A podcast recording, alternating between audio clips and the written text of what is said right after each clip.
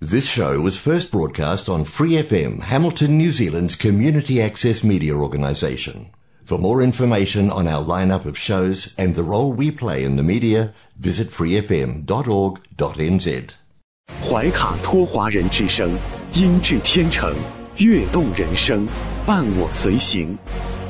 怀卡托华人之声，音质天成，乐动人生，伴我随行。 You are listening to Waikato Chinese Voices. Follow our radio, share the world. 您正在收听的是 FM 八十九点零怀卡托华人之声广播电台节目，我们在新西兰为您播音。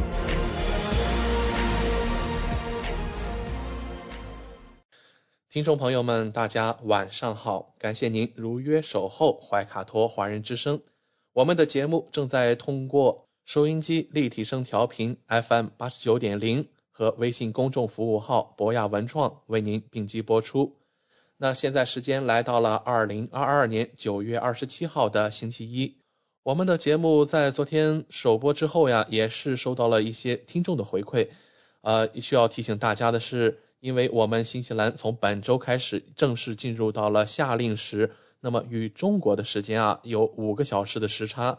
那在这里也是需要提醒各位听众朋友，尤其是我们的忠实的听众朋友啊，如果是您喜欢我们的节目，您需要在这个星期重新校准一下时间。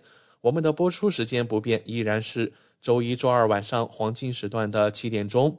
那么，如果说您在夏令时开始以后呢，需要关注一下家里面那些需要手动调整的钟表，那么把这个时间校对好。好了，那么今天晚上两个小时的黄金时段啊，将由我奥斯卡还有我的搭档小峰、轩轩和潇潇为您共同带来。首先和您见面的栏目依然是由《中新时报》特约播出的读报时间。您将会了解到明天即将出版发行的《中新时报》各个版面的精彩内容，让我们共同来了解一下。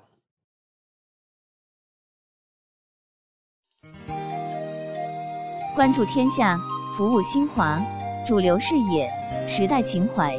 读报时间由《中新时报》特约播出。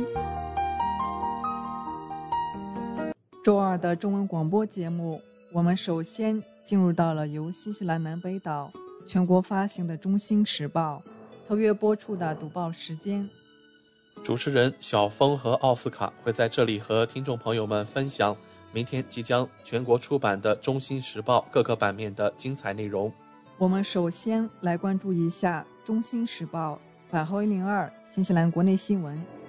新西兰疫情最新播报：卫生部宣布，上周新西兰有九千八百零九例新的新冠社区病例，这些数字涵盖了从九月十九日星期一到九月二十五日星期一日的这一周。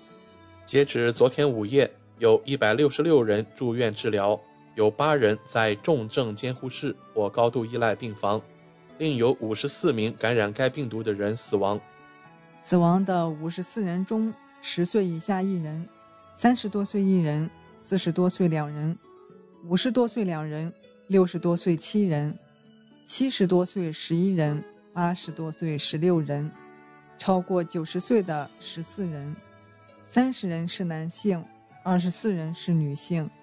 十二人来自奥克兰地区，九人来自坎特伯雷，六人来自南区，五人来自怀卡托，四人来自中部地区，三人来自丰盛湾、惠灵顿地区和南坎特伯雷，各两人来自湖区、沃克斯湾和纳尔逊马尔堡，各有一人来自泰拉维提和塔拉纳基。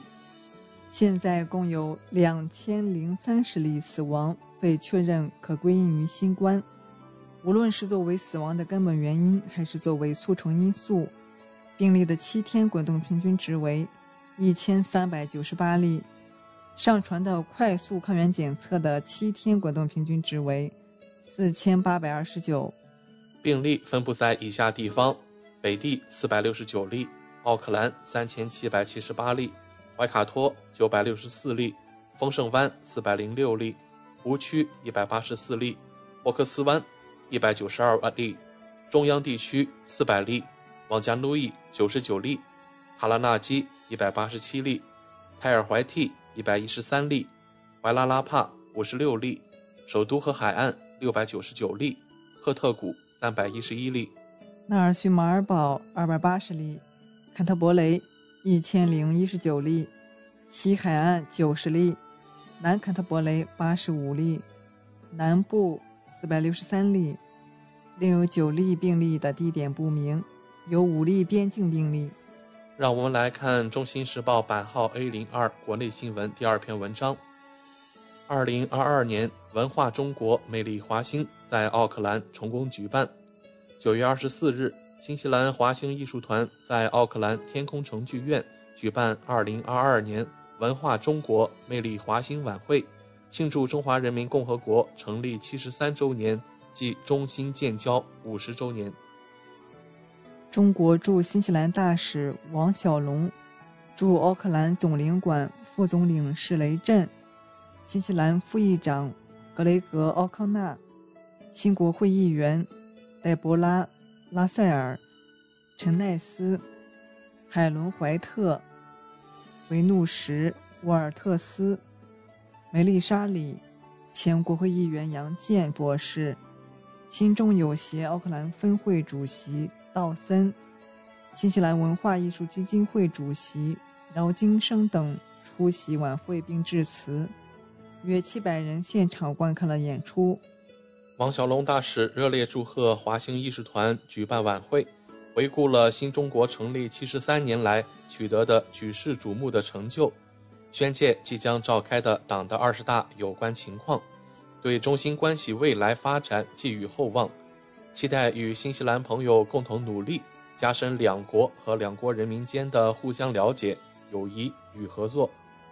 王大使表示，作为一个多民族国家，中国支持文化融合和民族团结，促进全国各民族人民共同发展。今晚举办的大美新疆摄影展，从一个侧面反映了中国多民族团结统一。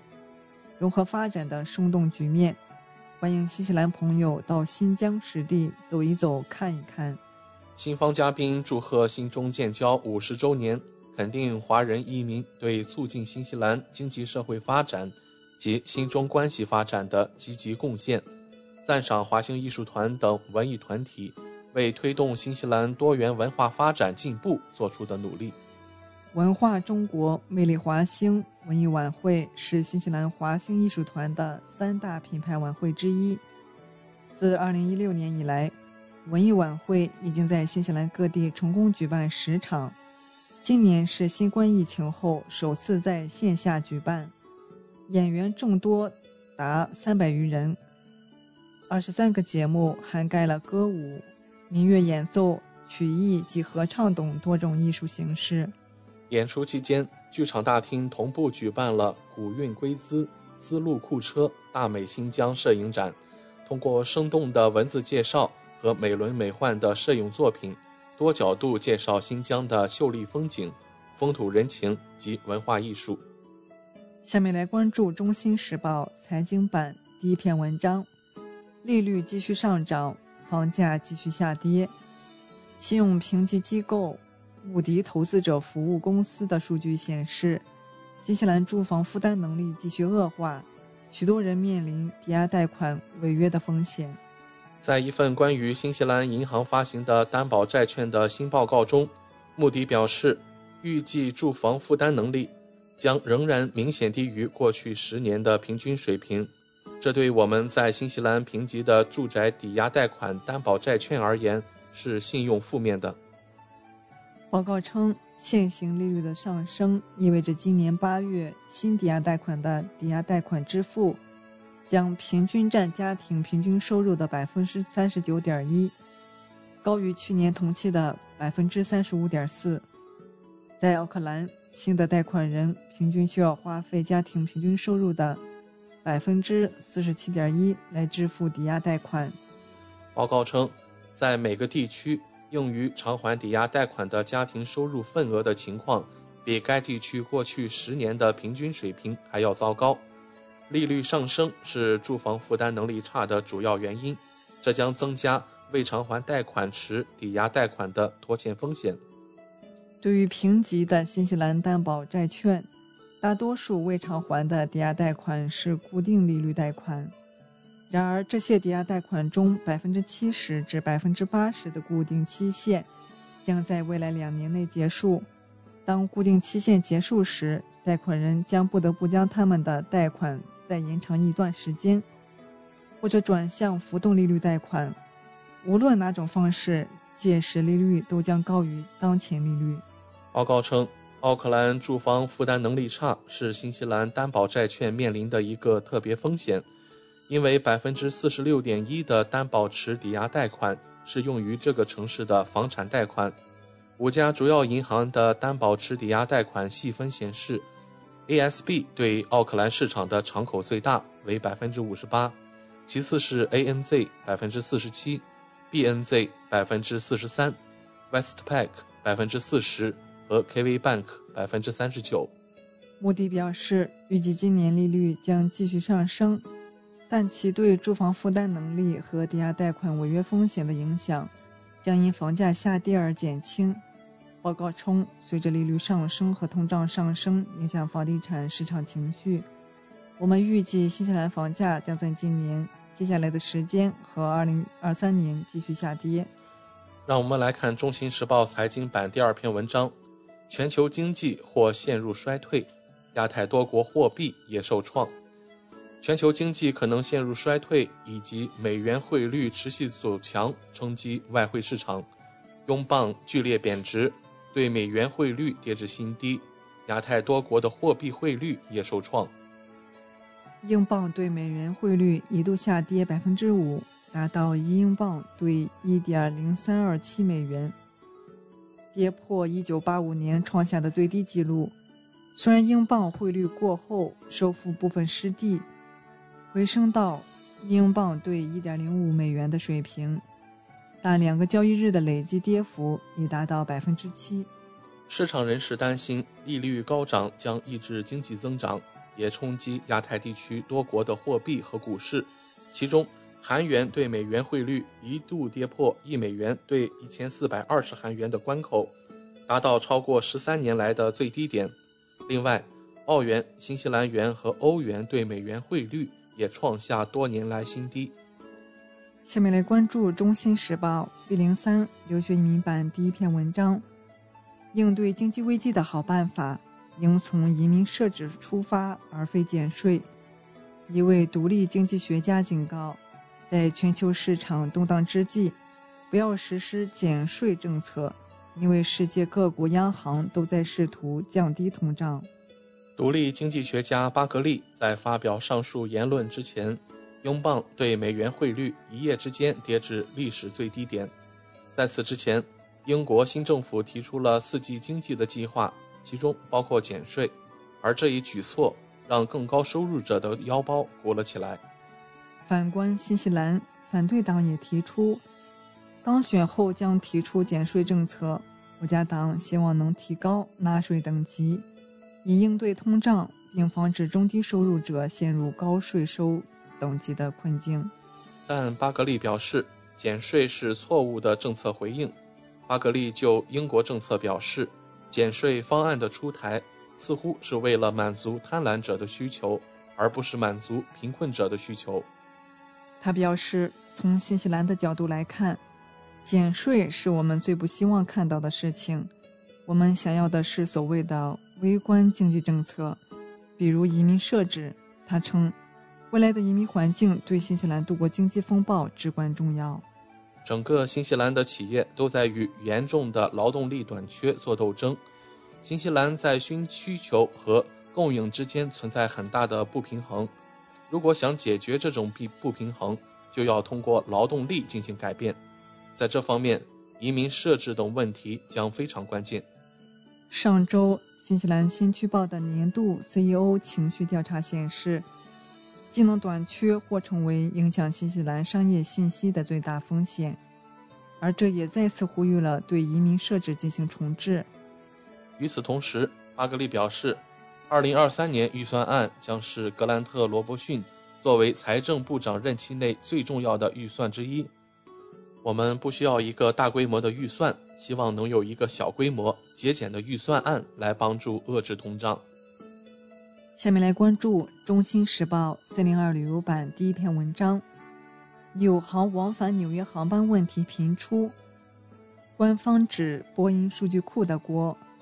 新西兰航空公司往返纽约航班问题频出，航空公司将其归咎于对逆风提供错误预测的数据库。该航空公司表示。周日从纽约飞往奥克兰的直飞航班中断，是因为对极端天气数据错误的预估。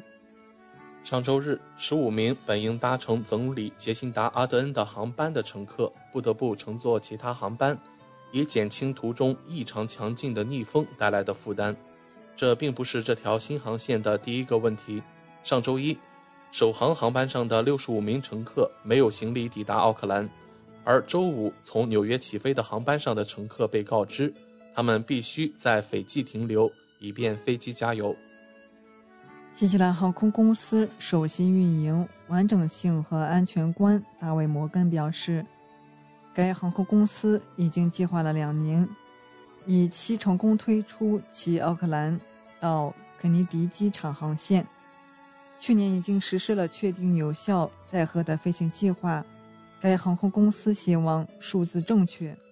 我们一直在使用波音公司提供的数据库，但我们实际上发现季节性风，特别是在北美的数据明显比数据库更高。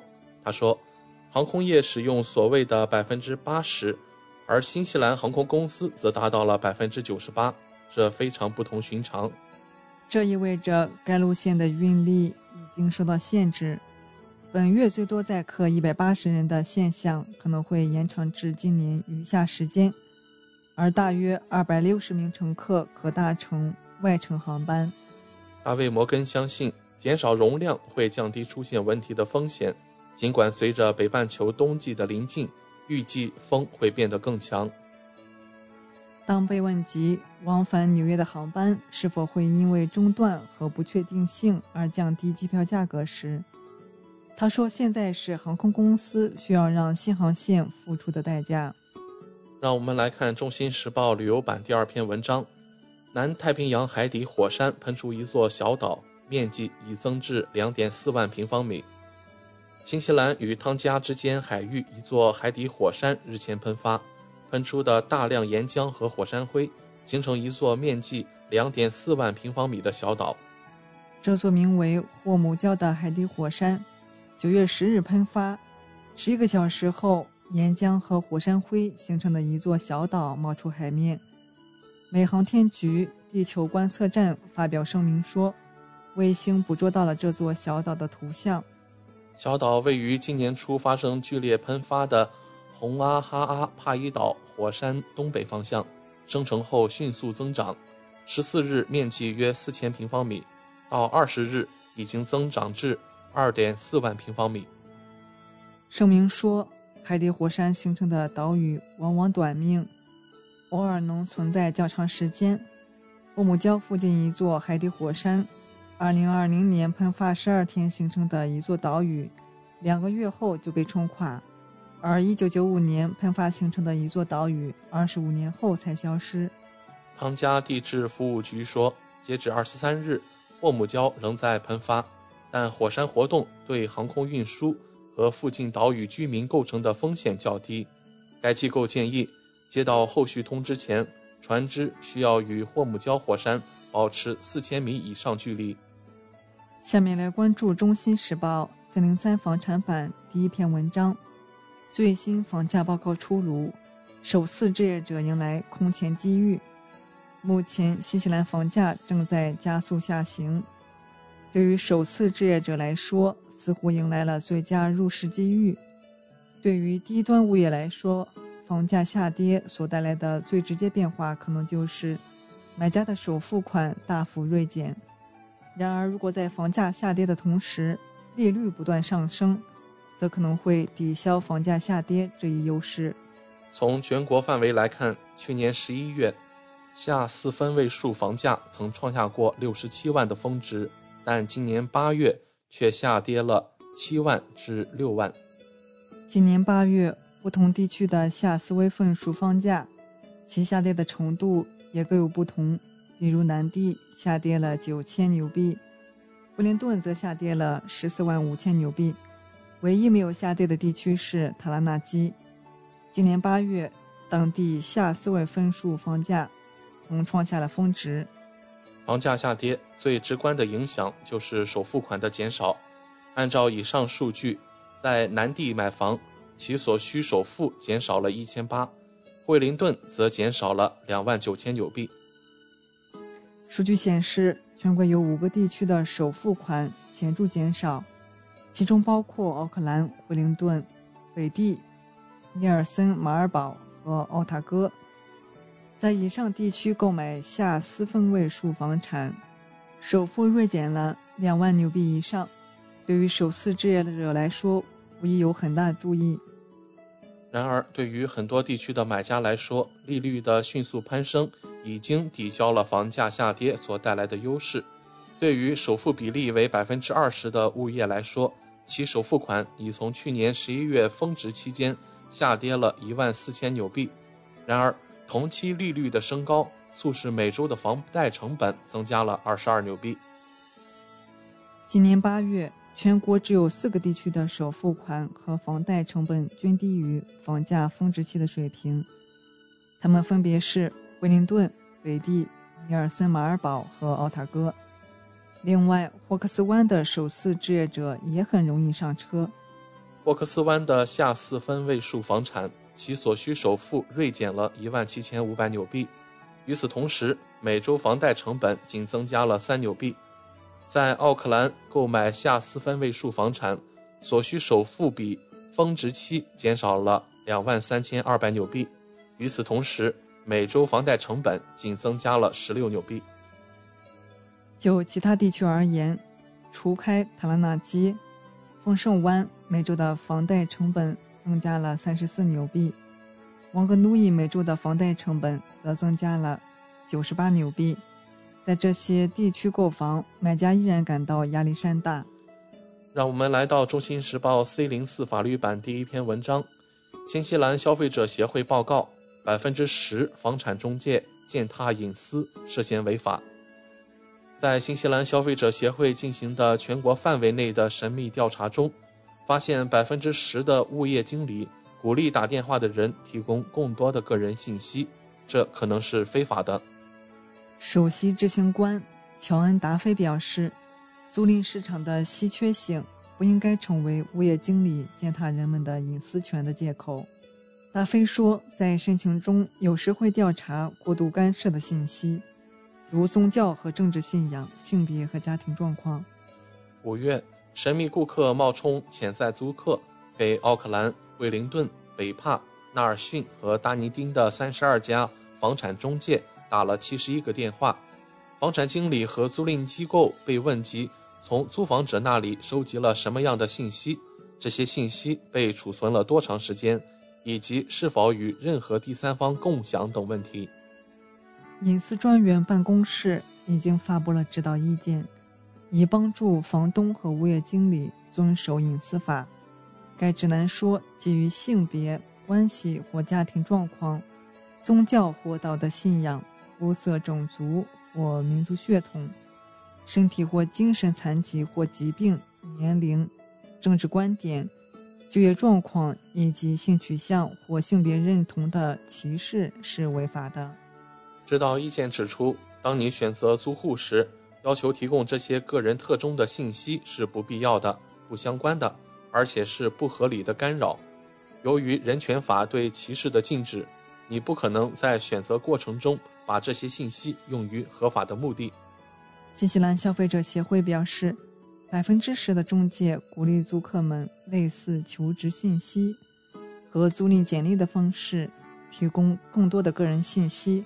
可能包括年龄段、性别和关系状况等信息。据报道，一位房产经理说：“你提供的信息越多，获得出租房产的机会就越大。”另一位报告说：“你提供的关于你自己的信息越多，过程就越顺利。”有人士确认，额外的信息将使你的申请从其他人中脱颖而出。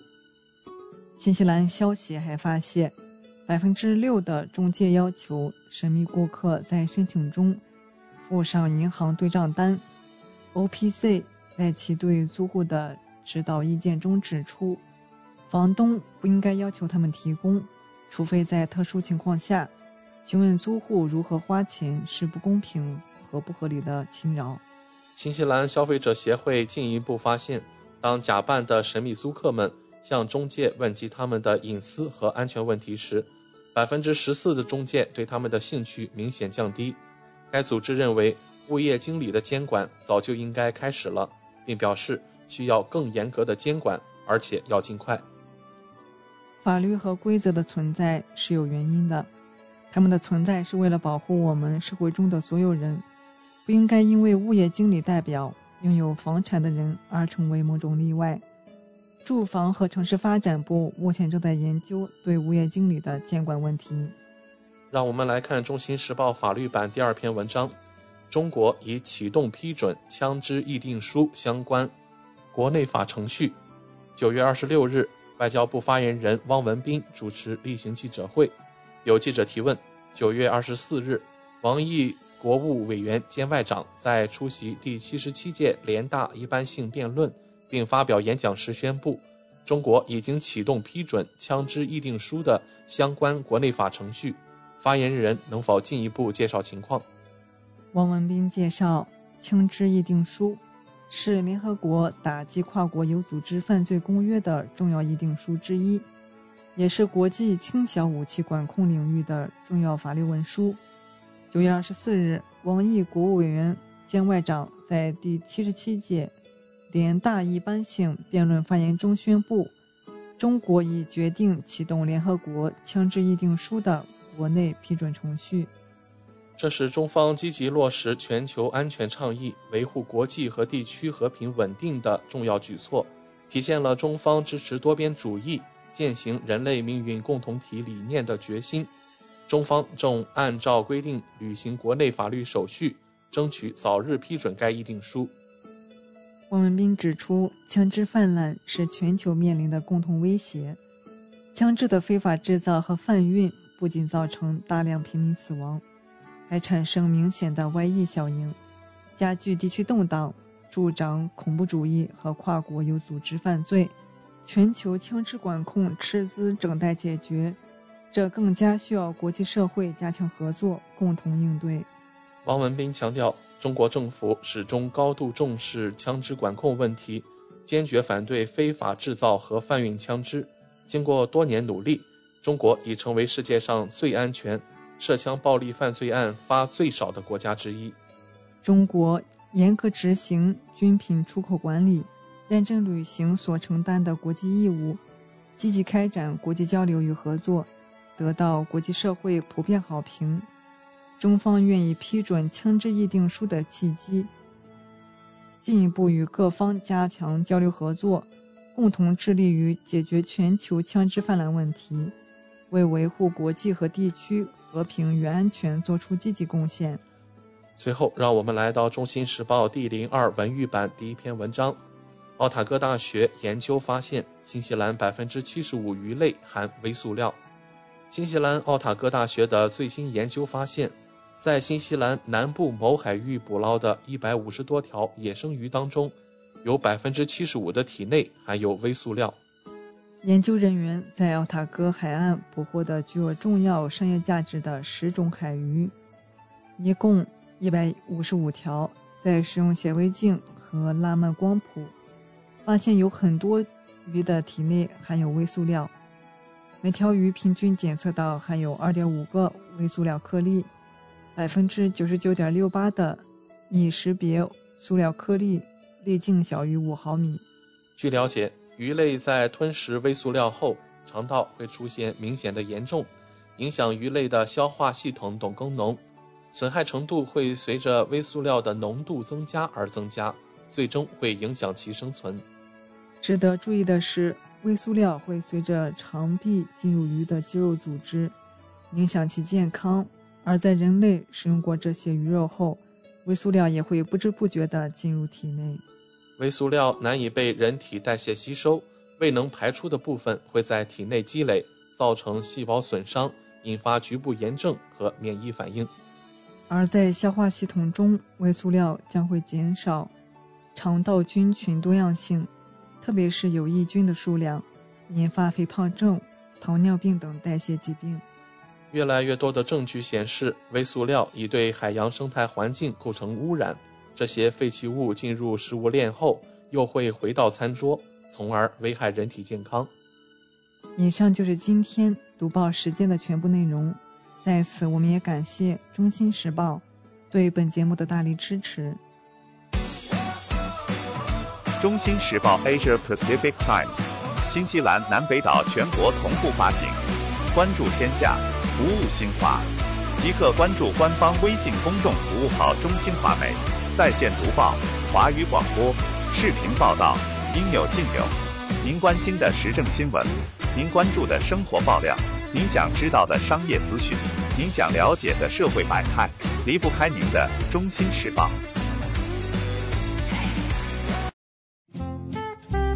您正在收听的是怀卡托华人之声。调频立体声 FM 八十九点零，这里是新西兰中文广播电台节目。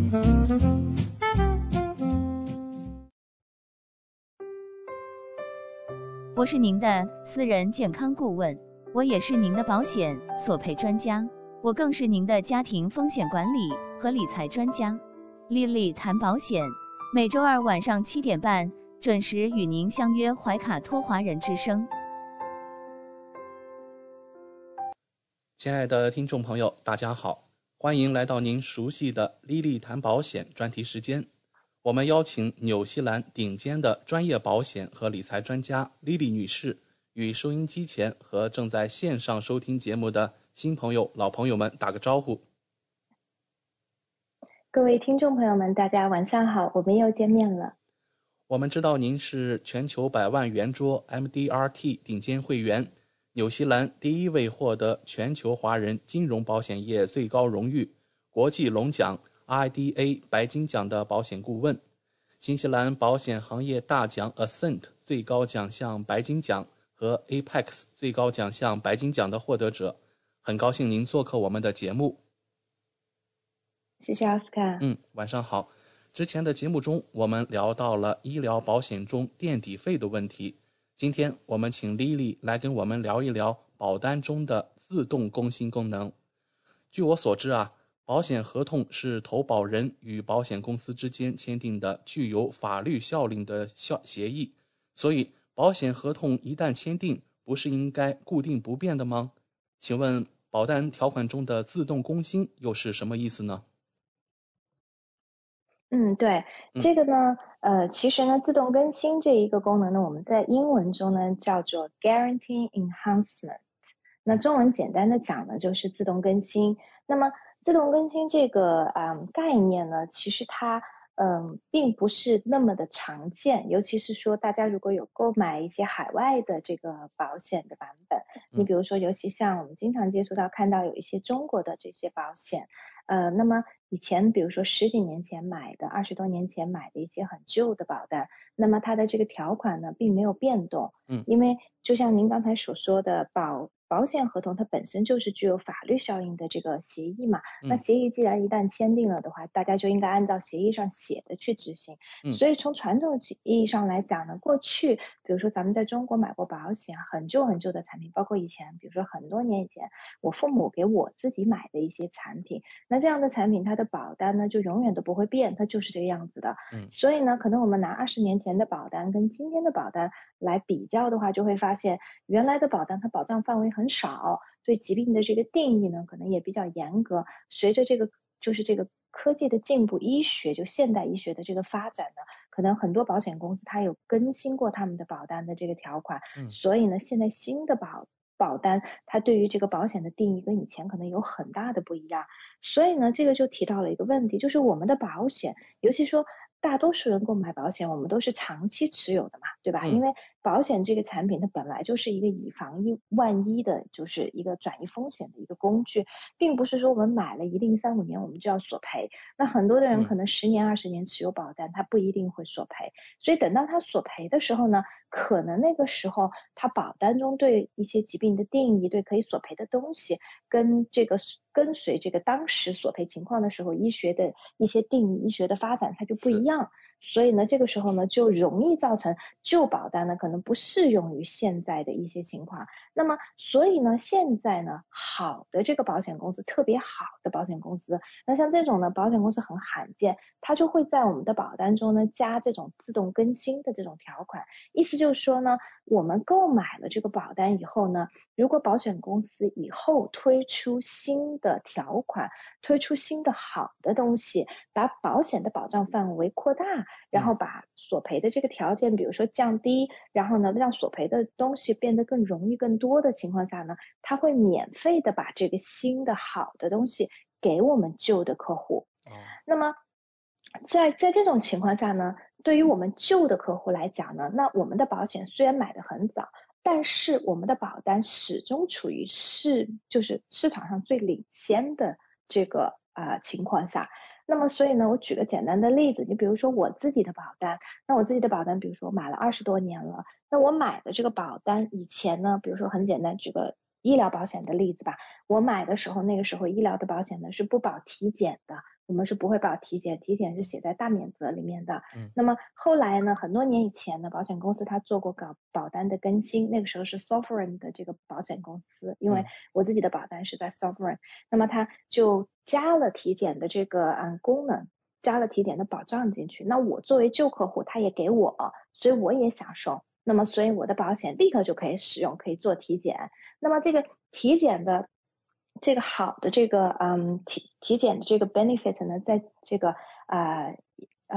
两个月前呢又做过一次更新。以前呢我们的限额呢是五百块钱，现在呢更新到了七百五十块钱。如果我们有加入 Vitality 的话呢，那么它更新呢之后呢就变成了七百五十块钱。所以我的这个保单呢现在也可以做七百五十块钱的这个体检，所以这是一个很好的。还有呢就是比如说我自己旧的保单，以前 N 年 N 年前我以前买的时候呢是没有这个怀孕生产方面补助的，结果后来呢它更新的时候它也给我了。怀孕生产方面的补助，所以呢，比如说在我生我们家老三的时候呢，我们就可以使用它的这个怀孕生产方面的补助，可以去做这个无创 DNA 的检查等等，这些都可以索赔。所以呢，这个就是我旧保单虽然是没有，可是新的他会给我。还有一个呢，就是使用的比较频繁的就是海外就医。我买保险的那个时候呢，可没有海外就医这个概念。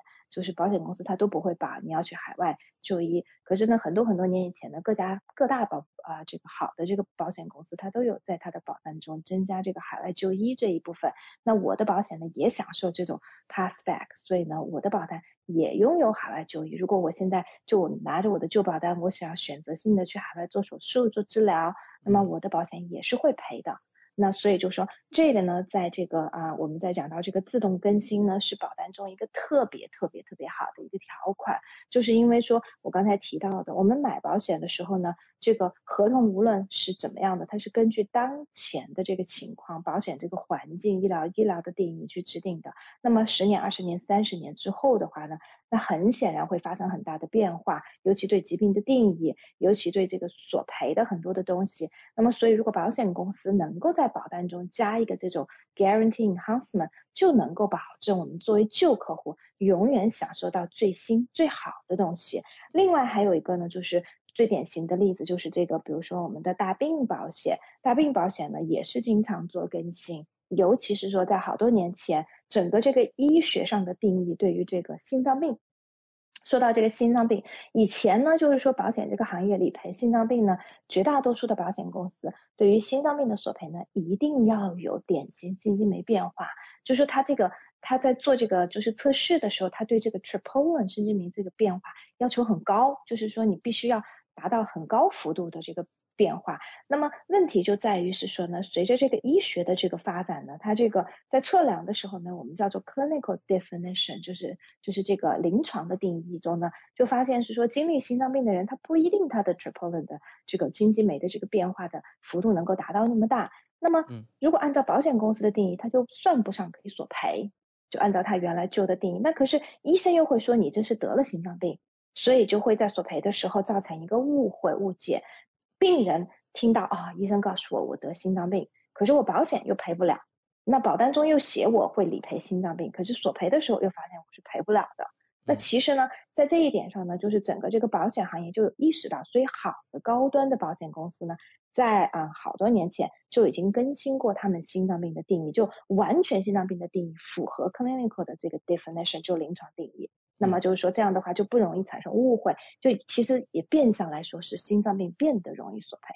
那有的保险公司，尤其像有的银行的保单，我现在都还能看到市面上很多的保单，它对于心脏病的定义就没有更新过，完全没有更新过，还是使用旧的这个心脏病的这个定义，差别就相当的大。也就是说，其实这种东西呢，我们在购买保险的时候，绝大多数客户是不知道的。完全不知道，但是在索赔的时候就会有体现出明显差别。为什么？就是变得一种情况，一家公司能赔，另外一家公司就赔不了。嗯，好的，谢谢 Lily 的介绍。那听众朋友或许会有这样的疑问：保单中的自动更新会导致我的保单条款变差吗？我原来保单中旧的一些好的条款会不会被取消呢？对这个问题呢，也是有的客户他会问到，因为有的客户认为是说，既然是说呢，我们这个保单的条款能够做变化，那你就是可以把它变好，对不对？那会不会变差呢？那也就是说，我这个表保单的这个条款好像听起来没有保障，是不是？就是你既然能变好，你是否能把它变差呢？有没有可能我原来买的东西更好？然后呢，随着你索赔的这个呃数据、索赔的经验出来，你发现，比如说有一部分的这个，比如说你的。定义是错误的，或者这种定义导致索赔特别的多，那你就会要更改。更改之后，你会不会把我原来好的东西给去掉？好，这个问题呢，其实非常非常 relevant。因为呢，实际上来讲，我们在讲到这个自动更新呢，就会讲到另外一个概念，另外一个概念就叫做 guarantee policy wording，就是保证这个保单定义。那么，如果好的保单中呢，它也会有保证保单定义，也就是说呢，它会保障你的这个保单的定义呢，不会往差的走。嗯，这一点就很重要了，就是它不会去把你的这个里头好的东西给去掉，同时它还会给你添加自动更新，就是更新更好的东西。也就是说呢，好的保险，现在市面上最好的保险公司呢，它的保单的定义是，如果我们在索赔的这一刻，我们来两相对比你旧的保单的定义跟新的保单的定义，两者总取最优，永远取对你来说最有利的，那这个是不是就很好？永远我们大家都能够拿到最好的东西。如果我旧的是更好的，那我就保留旧的；如果是新的是最好的，那我就是取，那我就是取最新的这个版本。所以呢，这种定义其实是最好的，因为两者中无论什么时候来做对比，我都是取最优的。因为实际上我们在这个行业中就有遇到是说有旧的这个保单中比较好的东西，随着这个时间的推移，保险公司这个索赔的，比如说。索赔特别多，亏钱亏的特别多，他就会更改这样的定义，他就会把它去掉。我举个很简单的例子，激光视力矫正手术，那这个东西呢，大家都知道它保不了，但是大家知道吗？以前是可以保的，以前是有保险公司是可以保的。我们见到以前很旧的保险，sovereign 的非常旧的这个保单就可以索赔激光视力矫正手术，这个就是很有意思。可是呢？其实从基本上从我做这一行开始之后出的新的保单都没有看到任何公司可以去理赔激光视力矫正手术。我们近视眼要做矫正赔不了，现在都赔不了。所以像这种好的这种东西呢，它就是随着这个时间的推移呢，因为保险公司也意识到可能制定保单的时候呢，这个愿望是好的，可是索赔数据出来很吓人，所以他们就改了。还有的旧的这种保单，我能看到比较好的呢，你比如是说客户没有索赔。然后呢，每隔十年返还，比如说一半的保费，像这种东西。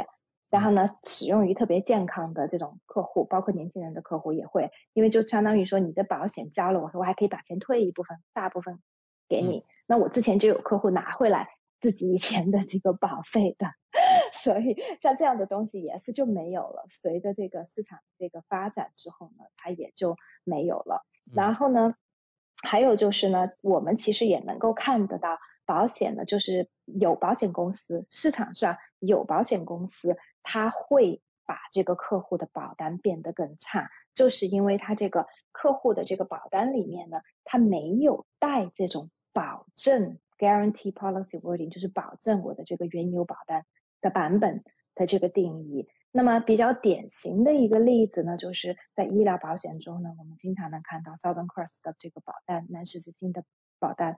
因为呢，我们之前有帮客户索赔的时候呢，就遇到过这种情况。我们的比如说啊，南十字星的客户买了有十几年、二十年的客户，那以前也索赔过同样的问题。然后呢，结果在啊去年的时候呢，索赔这个住院住院补助。以前呢，他这个住院补助呢是会赔一百块钱一天，就是。住公立的这个医院，住在里面还有个住院住院补助，很多保险公司都有，有的公司赔三百块钱，有的公司是赔一百块钱。那么这个客户呢，之前就索赔过，好多好多年前就索赔过，那个时候住院就赔了，就每天是赔一百。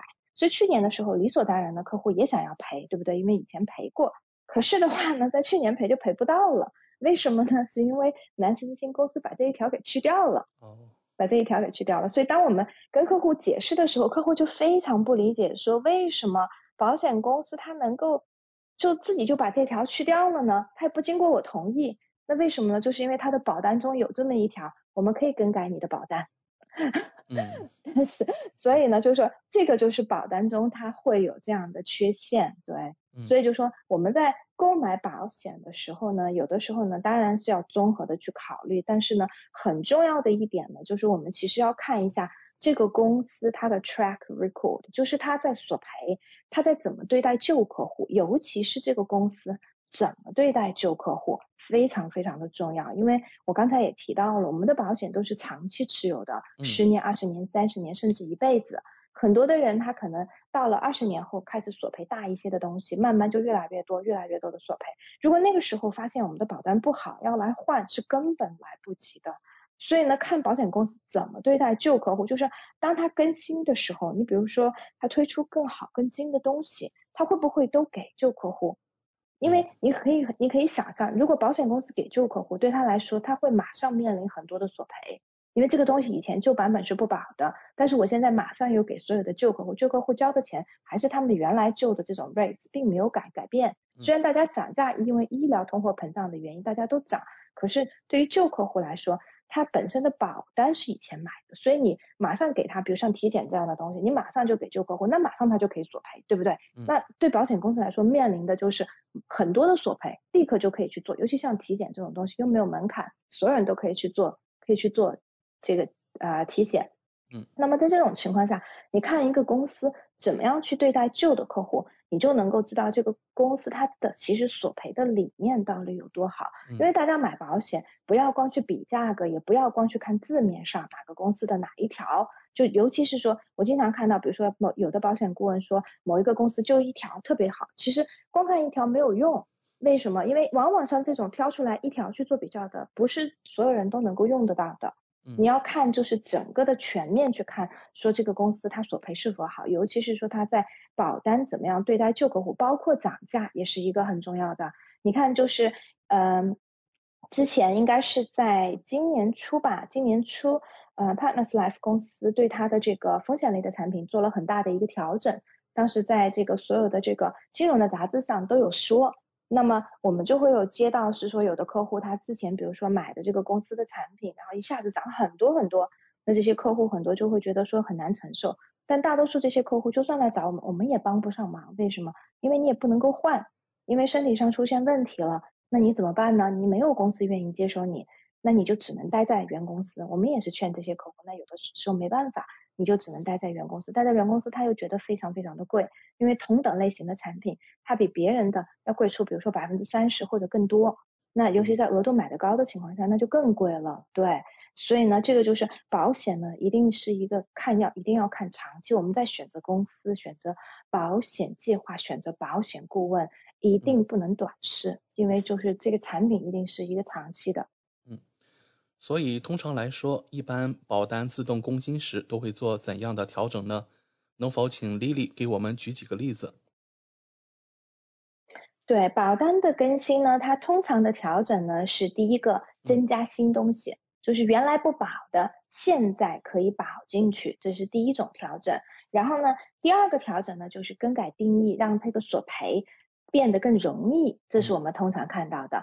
当然也有让索赔变得不容易的。那这种情况呢，当然我刚才前面提到了，如果你的保单中呢有这种保证两者中选最优的这种定义呢，那你就不用担心，对，因为它也改不到你头上，对，它也只是针对新买的这种客户去做这个更改。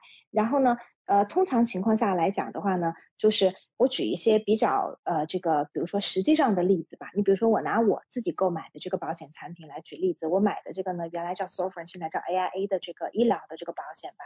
那么这个保险呢，在四月份我刚才提到了，在两个月前呢，啊，它做过一个就是更新，就是做过一个这个医疗保险的这个更新。那我个人觉得呢，这个更新这一次的更新其实是比较好的。保险公司通常呢一年可能会做一到两次更新。其实这边的保险公司挺好的，就是它会随着这个市场还有医学上的这个发展，它经常会去把这个定义变得更好，然后呢，让我们更多的东西都能够保障进来。你比如说，我举个简单的例子吧，你比如说像 AIA 这个公司，它在四月份做的这个更新里头呢，第一点就刚才我提到的，我们做体检的，原来加入了 Vitality 的会员的这。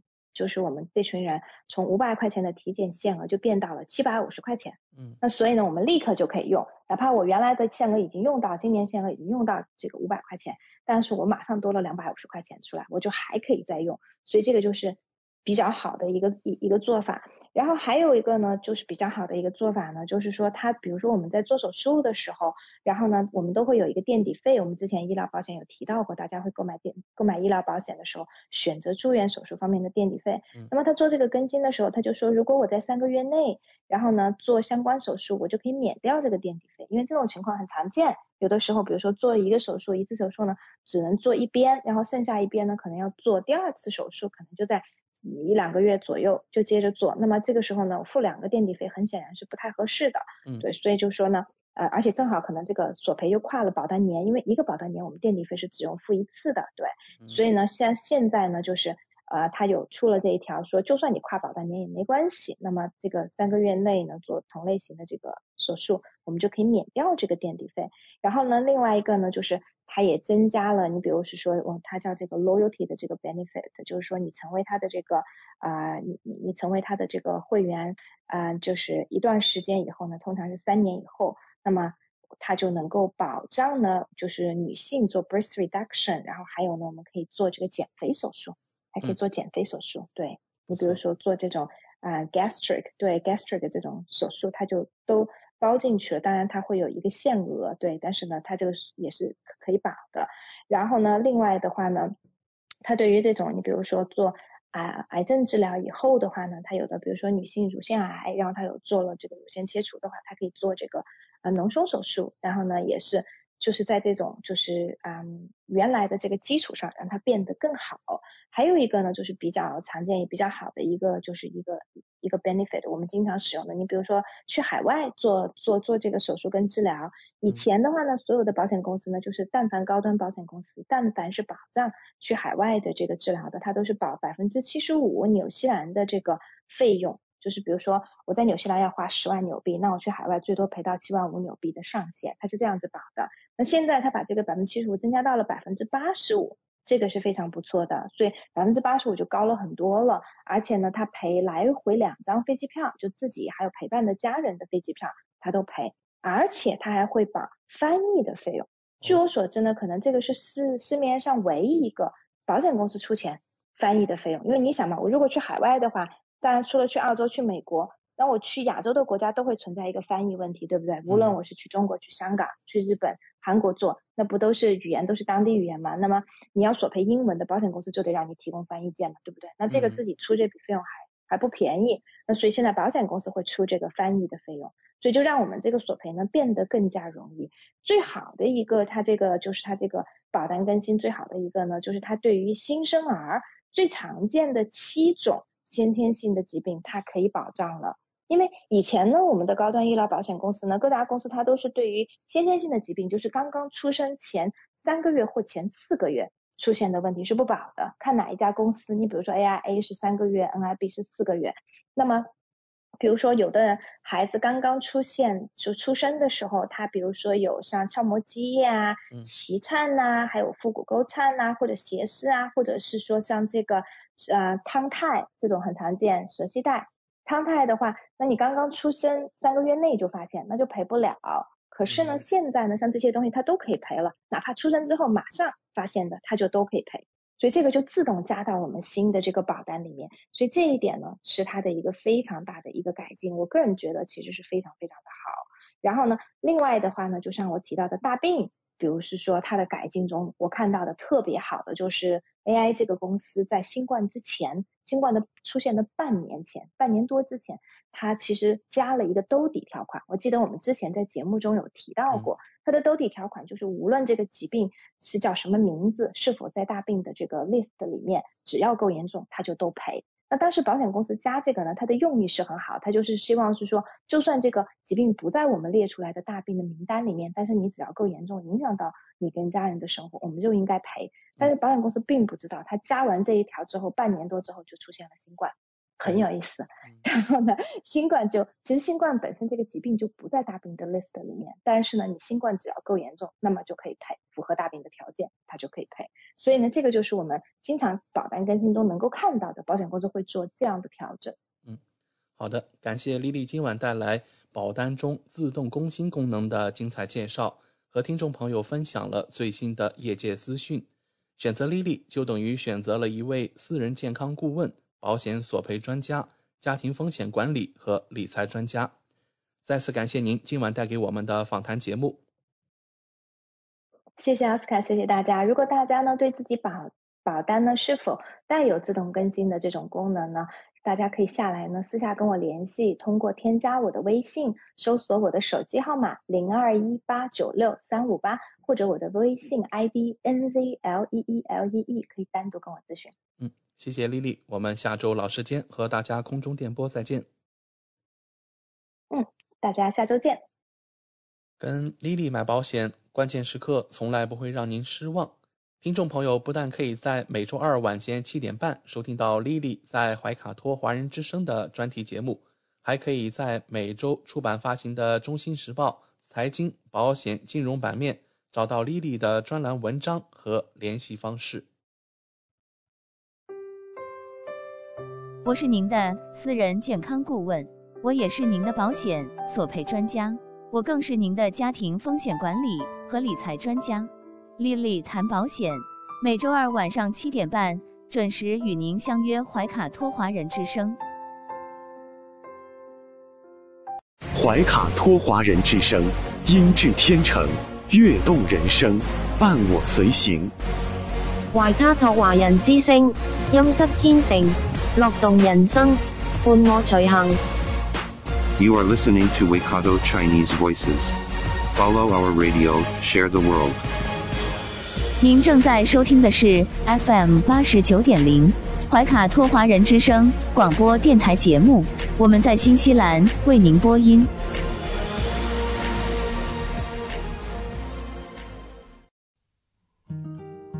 感受东方文化，体验汉语魅力。怀卡托华人之声电台主播轩轩主持，中文了不得，让您足不出户，感受地道中文，轻松学汉语，快乐中国行。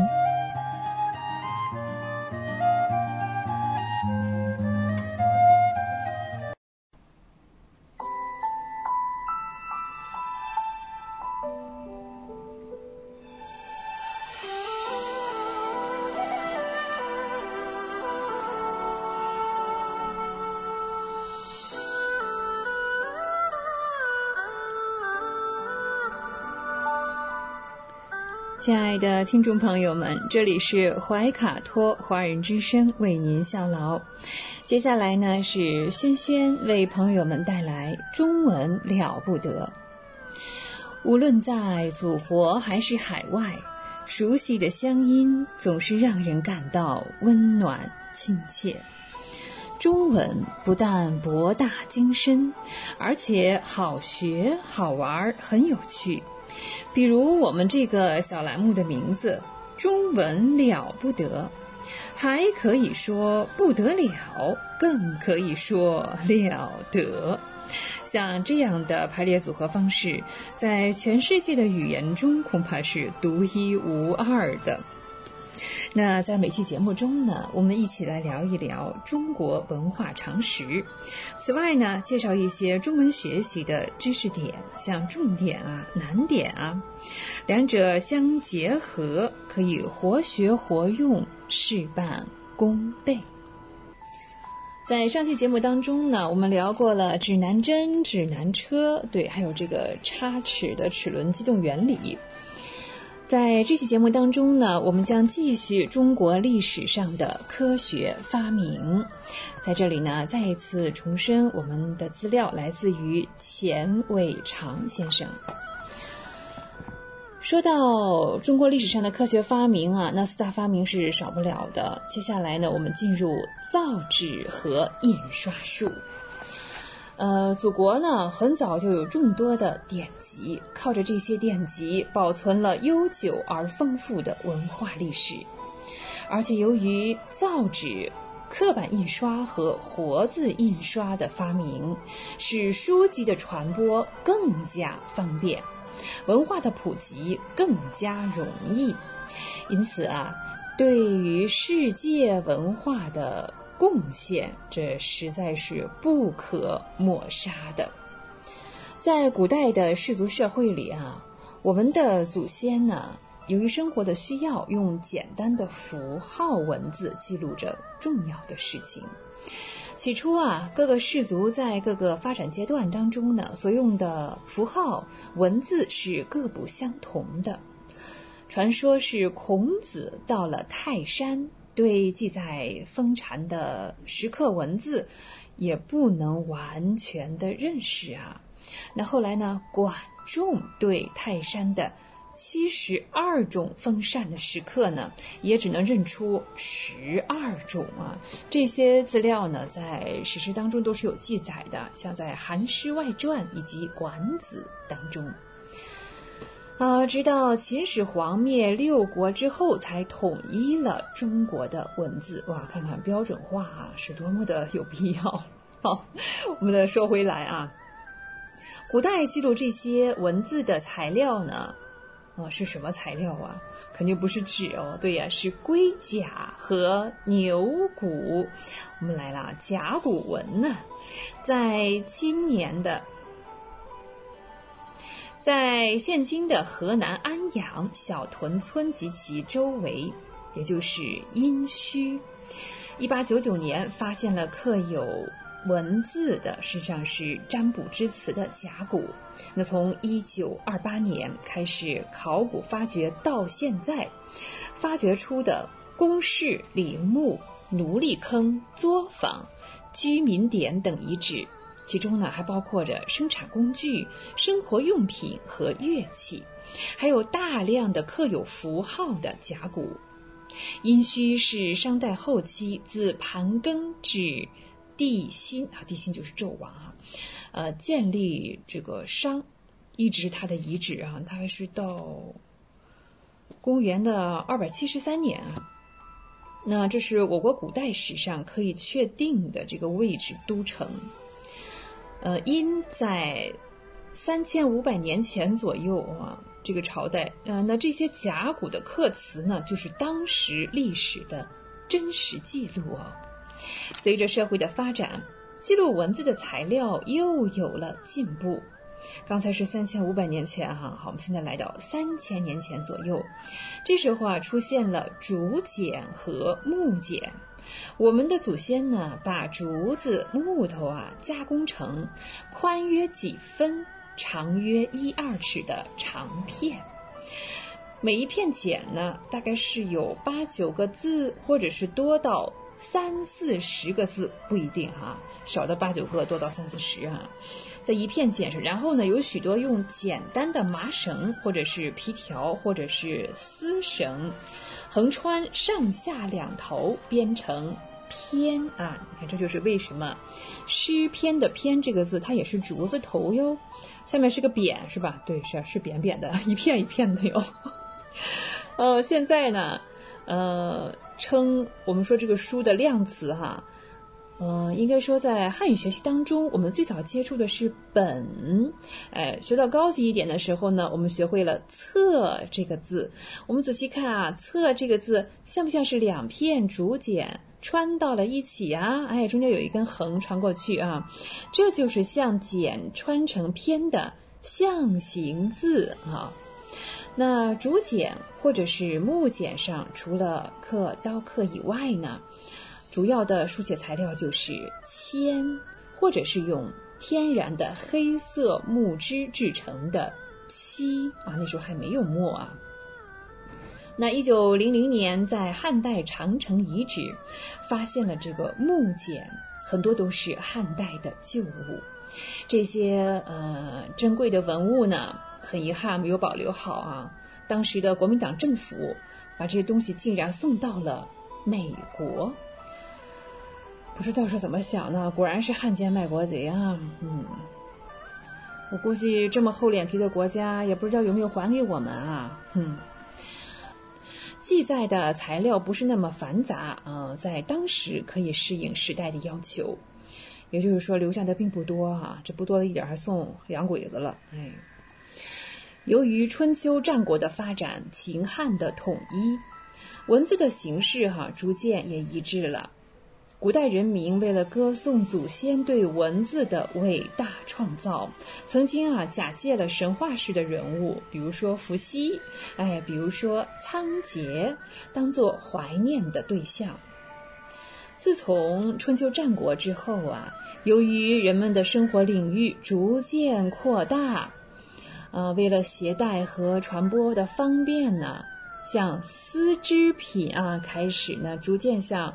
木竹简那样普遍起来，在《墨子》和《论语》这两本书当中啊，都谈到过书帛的事情。至于这个帛的应用啊，到了秦代，嗯，据说是蒙恬。蒙恬在公元，他应该是两百二十年啊。蒙恬呢，他改良了毛笔，同时啊，采用了石墨啊。后来呢，还有这个像松烟啊。还有这个铜煤所造的叫人造墨，哎，这样呢就是一天比一天更普遍的使用。在公元前后啊，这个帛这种材料，书写材料就代替了简，嗯，差不多哈。那在我国历史来看呢，说这个蒙恬造笔呀，认为他是这个笔工的鼻祖，在现在浙江湖州。哎，有个小镇啊，叫善连，是著名的毛笔，也就是湖笔的主要产地。镇里呀，有一条蒙溪，就是蒙恬的蒙。蒙溪旁有一个蒙公祠，呃，素有蒙恬夫妇的雕像。相传啊，这个蒙恬随秦始皇南游登会稽之后啊。相传呢，蒙恬随秦始皇南游登会稽之后啊，曾经和他的夫人呢在善连传授了造毛笔的技术，人们呢至今怀念纪念他们。毛笔的发明对中国古代的发展是巨大的贡献。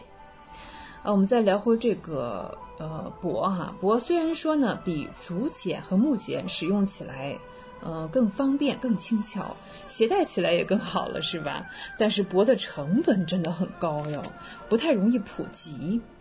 所以啊，到了汉代这四百年间呢，我们优秀的、勤劳的祖先们，不懈的努力尝试，呃，寻找帛的代用品。比如说，在汉成帝的时期啊，是公元前的十二年，有贺题书。以及呢，贾逵的剪纸，以及呢，近似于呃布制纸的缣帛，在《汉书》记载当中呢，说这个夏言师古著引英寻。刚才我们提到这个贺题书啊，那贺题呢，呃，实际上是做丝棉的副产品，还算不上，就是现在我们说这种这种纸哈，在古代呢，我们那时候还没有就是发展成棉花的时候呢，都穿的是丝棉。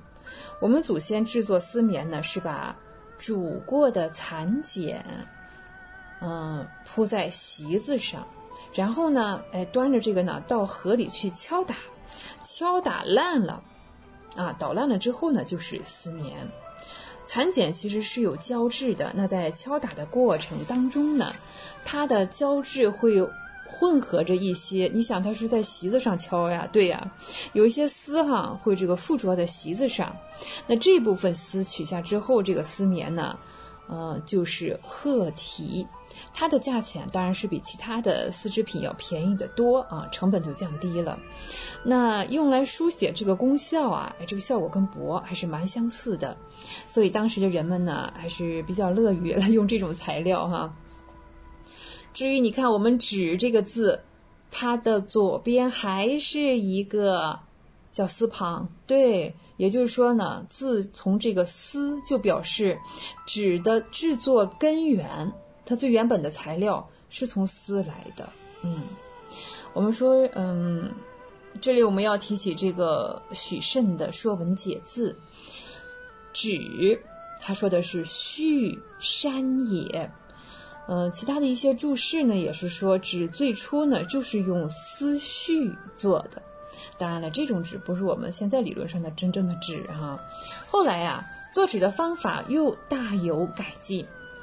在新中国解放之后，我们的考古发掘呢又出现了新的材料，嗯，发现了在西汉已经有了麻纸，对，棉麻的那个麻，那就是说呀，在公元前两个世纪左右呢，我国劳动人民已经在生产实践中改进了造纸方法。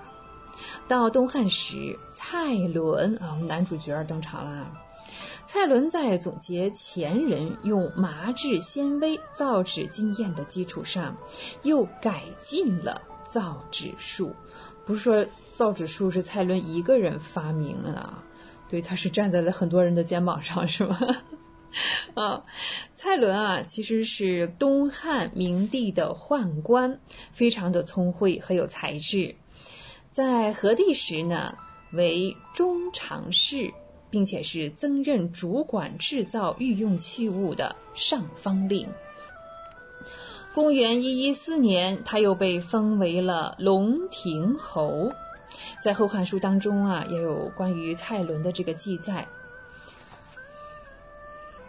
伦乃造诣，用树肤树的皮肤不是树皮哈，用树肤麻头及壁布渔网为纸。是他用的材料。公元的一零五年，蔡伦将他用树皮、麻头，哎，还有这个什么破布啊、渔网做成的纸和造纸的过程以及方法都奏报给了朝廷。大家公认这是极有价值的创造。蔡伦呢，被誉为是造纸术的发明者，并且称啊，他发明的纸叫蔡侯纸。对啊，他被封为这个。龙庭侯是吧？哎，是蔡侯制。那谁知道呢？在十几年之后，呃，很不幸啊，蔡伦就被卷入了宫廷的这个是是非非当中，他不堪受辱，在公元的一二一年服毒自尽。这是一个有卓越贡献的人啊，但是在封建制度下，竟然是这样悲惨的牺牲了。但是蔡伦造纸，对中国、对全人类的功绩是不会泯灭的。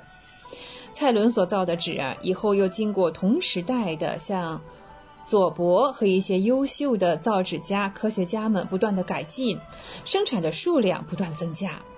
到了三国时代，哈，除了像蔡侯纸之外呢，还有像用稻草编造的草纸，用麻造的麻纸。还有用木纤维造的壳纸，以及用旧渔网造成的网纸等等。那到了晋朝呢，造纸技术又不断的提高，掌握利用植物纤维啊来进行造纸。哎，我们有非常著名的哈、叫善善溪藤纸。那到了魏晋之后呢，纸嗯慢慢代替了帛。刚才是帛代替了碱哈、那是什么时候呀？听众朋友们还能想得起来吗？呃，对，在公元前后，啊，公元前后那几年哈、嗯，是帛代替了碱。现在呢，好，到了魏晋，就是纸几乎代替了帛哈、我们的祖先为了使纸更容易吸收这个墨汁，还发明了像用石膏粉啊、啊胎胶啊以及其他的粉末啊，来呃涂这个糊纸面。对，明代宋应星所著一本书非常有名，《天工开物》。宋应星写的这本《天工开物》啊，是在公元的一六三七年，当中第十三卷有一个词“杀青”。哎，杀青，我们现在是影视制作当中用的蛮多的啊。一说杀青，就是拍摄任务结束了，大约是这样一个意思哈。嗯，就那在《天工开物》当中啊，哎，杀青就详细的讲述了竹纸和皮纸的制作过程。对造纸的工具呀，像是比如这个烘炉啊等等结构都有非常细致的描绘。大量用这个竹子的纤维造纸呢，是得在西晋啊以后的事情。竹纸的产生呢，是造纸业走上了一个新的阶段。自唐以后呢，长江流域是盛产竹子，由于这个缘故啊，造纸业发展的非常快。元代江西的造纸业在全国啊占领了很大的这个我们叫什么市场占有率吗？啊，占有了很高的地位。到了明代啊，已经成为了全国造纸中心。接下来呢，我们看福建啊、浙江啊、安徽、湖南等地的造纸业也是历久不衰。我国早期的纸啊，在中古时期，呃，由商人们从陆路经过新疆一带，中亚细亚、阿拉伯、埃及、西班牙，传到了欧洲。据可靠的历史记载，意大利呢，在公元的一一五四年，德国是在公元的一二二八年，英国是在公元的一三零九年才知道。这个世界上还有纸啊，这样东西，哇，不做评价了哈，我们就是呵呵一笑啊。至于欧洲各国自己造纸，呃，那就更晚了。先知道有这样东西，然后再去做，做出来这样东西啊，还还得一段时间呢。西班牙在公元的一一五零年。法国呢是在公元的一一八九年，意大利呢是在公元的一二七六年，德国呢是在公元的一三九一年，英国哎呀，到了一四九四年才开始造纸。哇，那在这之前呢，且不说写字，去洗手间都是件不方便的事情。哎呀，北美就更不用说了。北美的话，直到了得到一六九零年啊，才开始有造纸厂。嗯，而且呢，那个时候他们用的这个呃纸的质地哈、啊，比我们差远了，是跟我们中国人在四世纪、五世纪那个时候用的纸的质量相仿。啊，这下坏了，又甩出去十个世纪啊，一千年啊！他们开始造纸的时候呢，我们祖先发明的纸。嗯，对对对哈，哎，对，就这么回事儿。他们开始造纸的时候，那是那是我们祖先发明造纸一千多年以后的事情了啊。嗯，在我国的造纸术没有传到欧洲之前，他们的代用品呢是埃及人的草纸和羊皮纸。啊，今天呢，我们这个中国文化常识呢，先聊到这里。接下来呢，对，很对哦，不要忘记我们这个小单元，我们的。中文小常识。啊，今天呢，我们先来比较这样两个词啊，它们看上去是如此的相似，它们的意思啊，胜利、成功，哎，胜利和成功，胜利和成功都是动词，在这里先讲啊，都是表示呢达到了预想的目的。比如说，北京胜利的举办了2008年夏季奥运会，也可以说北京成功的举办了2008年夏季奥运会。那胜利呢，作为嗯这个状语啊，也是是非常常见的。胜利呢，表示工作达到了预想的目的啊，嗯，但是这个啊，没有说让人满意的意思哈，在里面。它做状语是比较多的。你看，比方说，经过一年多的努力，我们胜利的完成了任务。那经过一年多的努力，我们胜利的完成了任务。另外一点呢，呃，显而易见的哈，在战争或者是比赛当中，打败对方的意思，谁坚持到最后，谁就是这场比赛的胜利者。对呀，呃，还有呢，像战争啊，得民心者才会赢得这场战争的胜利。好，在这里作为名词来用了啊，得民心者才会赢得这场战争的胜利。那我们再来看。成功，成功啊，不仅可以用于工作和事业方面，还可以用于其他的方面。呃，可以做状语啊，可以做谓语啊，等等。这他没有打败对方的意思啊。比方说啊，经过艰苦的努力，实验终于成功了。好，经过艰苦的努力，实验终于成功了。啊，我们再看啊，哎呀。座谈会开得很成功，大家交换了意见，增进了理解。开得很成功，不能说开得很胜利，没有这个用法哈。开得很成功。另外呢，是作为形容词，表示让人满意的意思。对我们刚才讲了，胜利是没有说让人满意的意思哈。成功呢，作为形容词，可以表达这样一个意思。再像这部电影拍得很成功，在全国播出之后呢，受到观众们的喜爱。这部电影拍得很成功，在全国播出后受到观众们的喜爱。哦，我们再看哈，嗯，小白的妈妈呢想搬家，但是小白不想搬，那他就要去说服妈妈，对吧？好，最后说服了没有呢？哎。小白成功的说服了妈妈，对，说服了，放弃了搬家的打算。你不能说小白胜利的说服妈妈，没有啊，必须是用成功在这里哈。小白成功的说服妈妈，放弃了搬家的打算。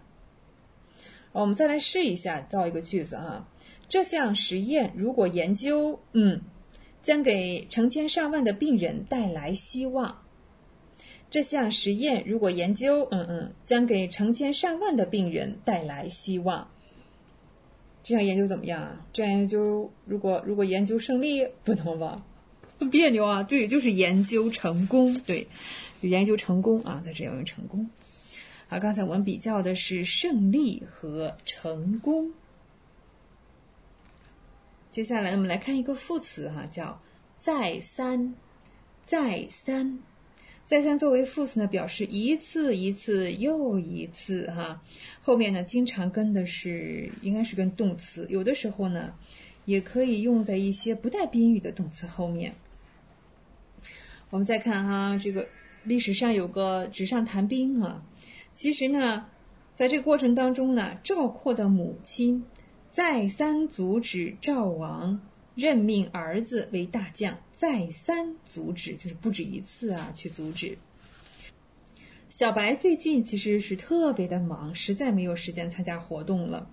可是呢，哎，他的同事呢再三邀请，再三邀请，出于礼貌，小白只好答应了。出于礼貌，小白只好答应了。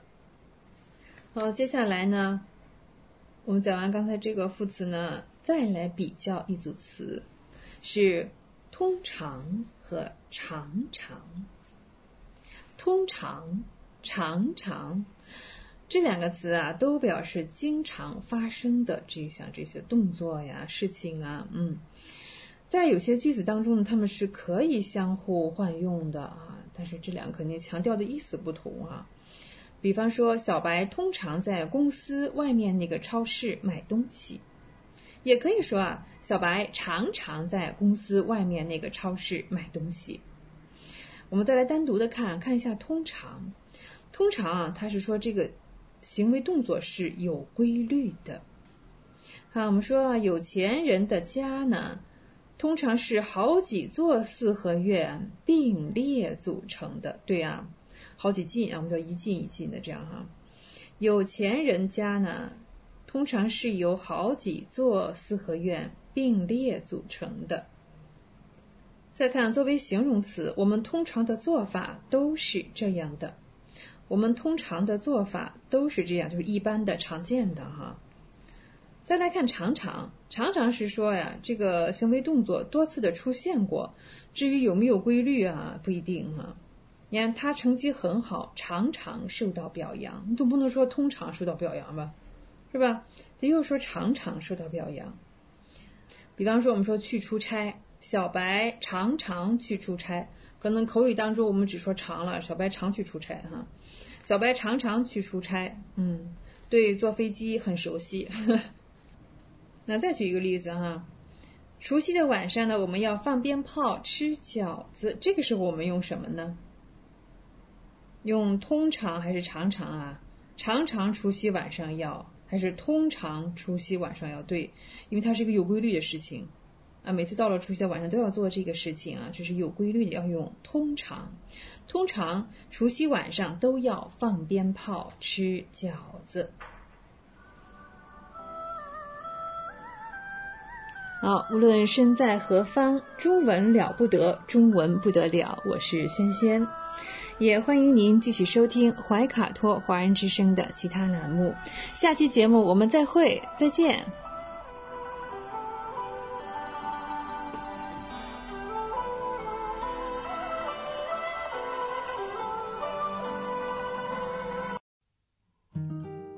感受东方文化，体验汉语魅力。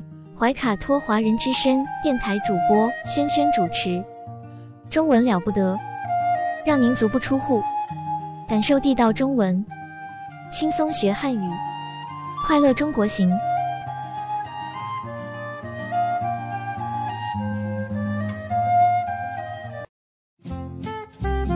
您正在收听的是怀卡托华人之声，调频立体声 FM 八十九点零，这里是新西兰中文广播电台节目。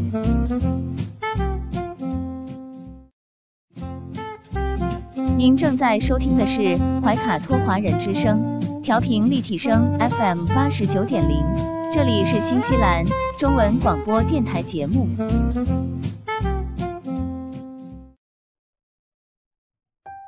光影随行，戏如人生。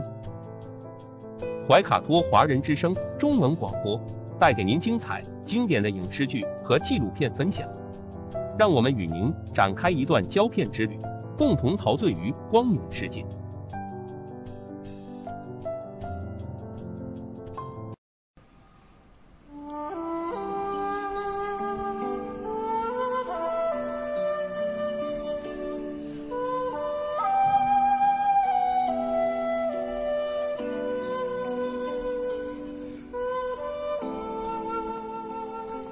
亲爱的听众朋友们，新西兰怀卡托华人之声一直陪伴您，我是主持人轩轩。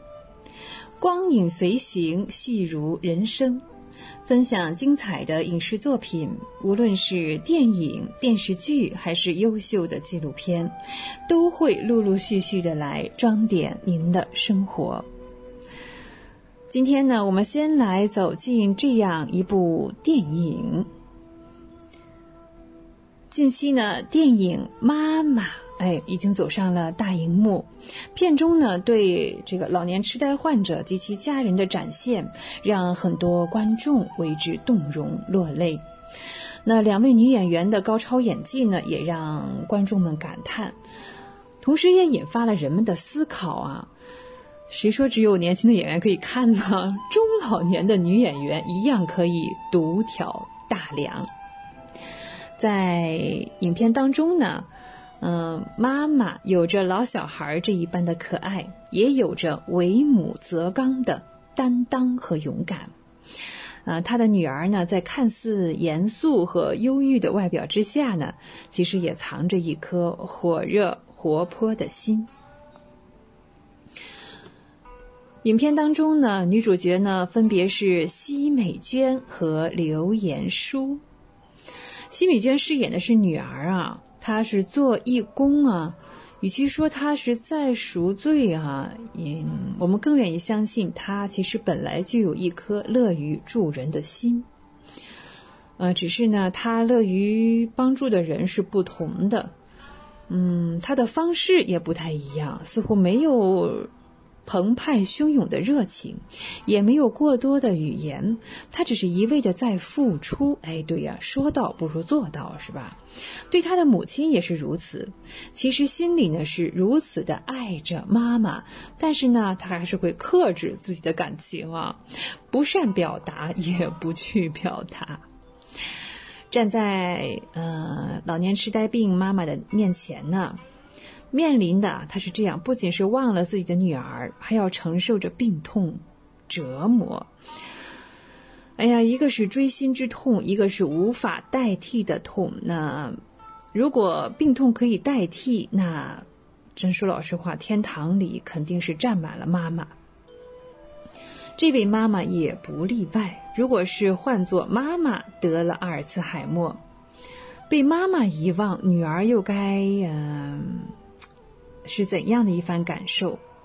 深受阿尔茨海默病困扰的女儿呢，面临的是走不出时间的困境，还有时而清醒、时而糊涂这种尴尬和窘迫。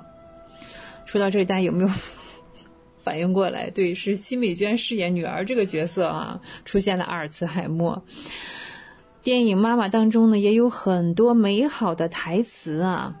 真的可以，就是紧紧的抓住我们的心灵那种。比方说，哎，是你们变了，还是我变了？这是一种困惑了啊！你们对我的了解还不如一个青椒，我对你们的了解不如一个花瓣。妈妈这样讲，我做你的妈妈都六十多年了，我不白忙活了吗？是不是他有的时候不记得妈妈了呢？嗯。女儿问：“谁能证明呢？谁能证明你是我妈妈呢？”妈妈回答：“所有太阳、月亮都能证明。是啊，妈妈是不分黑白的，是二十四小时都在当妈妈的。”接下来这一句呢，就更加的抓心了。世上的人都比你想象的坚强。对，其实有的时候是我们自己想多了哈。其实有时候会是这样，他比我们想象的健忘有吗？对，很多事情人家都不记得了哈。嗯，好，关于《妈妈》这部电影呢，我们先聊到这里。接下来呢，我们要聊北京人艺的第五任院长，在九月份，六十岁的冯远征以北京人民艺术剧院新任院长的身份出现了。同时呢，也是话剧《杜甫》的导演，他已经被正式任命为北京人艺七十年建院历史上的第五位院长，也是北京人艺有史以来第一位演员出身的院长。在经历过曹禺、刘锦云、张和平、任明四位院长领导的冯远征啊。嗯，今年呢，本来是打算退休的，从副院长的位置上退休。嗯，没想到呢，却等来了新的身份和使命，也将要挑起更重的担子，为北京人艺继续工作。呃，他的愿望其实是希望一辈子做人艺的演员。而他第一次以呃人艺院长的身份公开亮相啊，是选择出现在他导演并且主演的话剧《杜甫》当中，是在发布会上，体现了他对戏剧舞台和演员身份的深厚感情，这也让所有观众呃都是充满了期待啊。冯远征呢，即便是担任院长，也依然会以演员的身份出现在舞台上，哎，这才是真正的从群众中来到群众中去。那在九月二十三日到十月九日，冯远征导演并主演的《杜甫》将在北京人艺首都剧场上演。在仁义，我很踏实。冯远征呢这样讲：“这里是我梦开始的地方，对我艺术生涯产生重要影响的人和事，也都是在北京人艺。可以说，北京人艺改变了我的命运。那冯远征的职业生涯也大多是在北京人艺度过的，艺术生命也是与北京人艺紧密相连。”这正是他艺术生命开始的地方，也是冯远征的艺术归宿。当时啊，说起来啊，嗯，冯远征当时是北京业余跳伞队的一名队员啊，当年是运动员哦。那是在一九七八年，还在读初中的冯远征是进入了北京业余跳伞队，并且成为了一名专业的跳伞运动员，啊，还为此放弃了高考呢。然而呢，他这个相对来说哈，比其他队友年纪要大一些，而且体格太瘦，无法进入专业队。哎呀，让他受到了一些打击啊！为了生活呢，在哥哥的帮助下，进入一家工厂里工作。正在这个时候啊，也是迷茫当中，他第一次走进了北京人艺，看到了由林兆华导演的中国第一部小剧场戏剧《绝对信号》。剧中啊，这个无业青年黑子苦闷又孤独，让有着同样遭遇的冯远征在黑暗中呢，默默的泪流满面，太震撼了！这种震撼就是让人想哭，那是对艺术产生的一种信仰。冯远征啊，开始报名参加一些表演班，但是瘦弱的他呀，几乎是不被看好啊。他当然是感到了一些这个挫败啊，但是没有放弃。他甚至是辞掉了工厂的工作，专心投入到北京电影学院的考试中。啊，虽然呢，他获得了主演电影《青春记》的机会，但是呢，还是由于形象一般这个原因啊，没能走进电影学院。要说起啊，轩轩对冯远征的作品是。我记得特别清楚，小时候有一部电视剧叫做《针眼胡同派出所》，冯远征先生呢在这部电视剧当中饰演的是一位片警啊，当时觉得长得好好看啊，好帅啊！什么叫形象一般？这这标准好奇怪。那有一次呢，他回到这个跳伞队去看望教练，教练已向教练得知哈，他想学习表演。便把他介绍给了自己的姐姐啊，呃，当时是在中央戏剧学院任职。于是呢，冯远征每天呢都到那里去上上课哈。一九八五年，二十二岁的冯远征终于考入了北京人艺这个呃剧院的学员班。在学员班期间呢，夏纯导演就把他借调出来，让他饰演了北京人的主角曾文清。呃，一九八九年，冯远征应邀前往德国西柏林高等艺术学院进修戏剧表演。两年之后呢，他又回到了北京人艺继续做演员。经过在国外的进修，他对剧本和角色的认识有了与以往不同的高度和格局。在近四十年的职业生涯当中，冯远征先生出演了话剧、电影、电视剧近百部作品。在他看来啊，自己的根在仁义，在话剧舞台。他说：“我所有的一切都是仁义给予的，只要仁义一声召唤，我可以放下任何事情。”啊，这里呢，我们再一次恭喜冯远征先生就任仁义第五任院长。呃，光影随行，戏如人生。轩轩又要与您说再见了。非常感谢您的时间，怀卡托华人之声与您常相伴，下期再会，再见。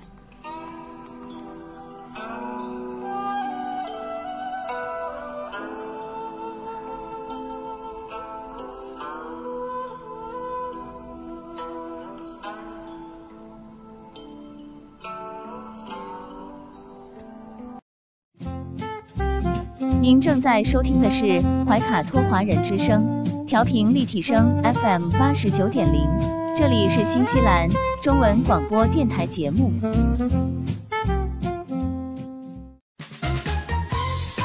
娱乐八卦聊一聊，吃瓜群众闹一闹。怀卡托华人之声中文广播，文艺模范生潇潇主播，每周六新西兰夜间九点整，带您一同笑谈风云。吃瓜不信瓜，快乐你我他，造谣键盘侠，有法制裁他。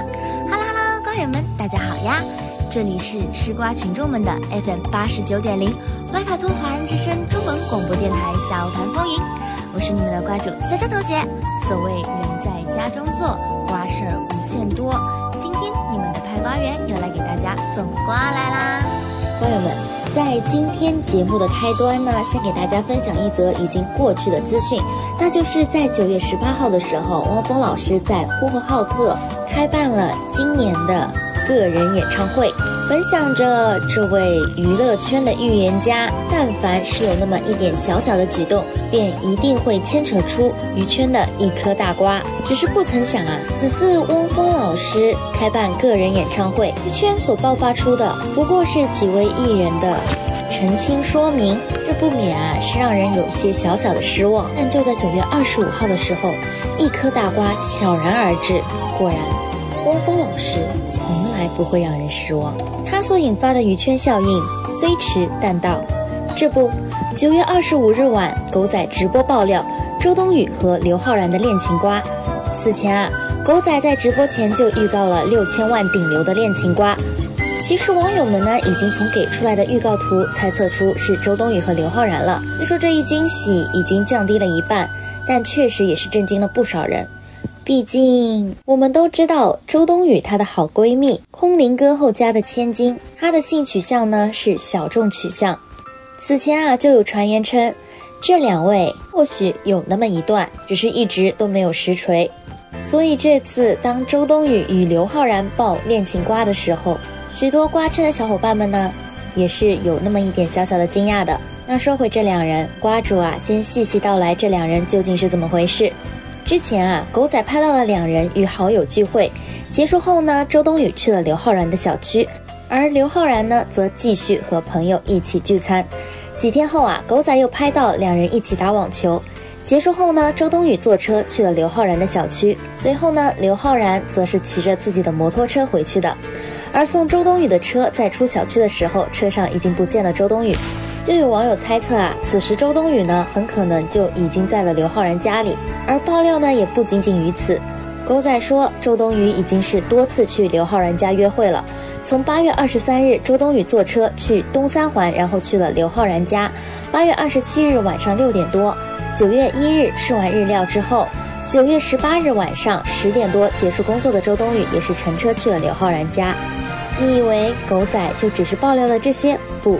狗仔是真的认认真真、仔仔细细的整理了一份详细的两人公开和未公开的撒糖细节，真的是满满的恋情。这下真的实锤了吗？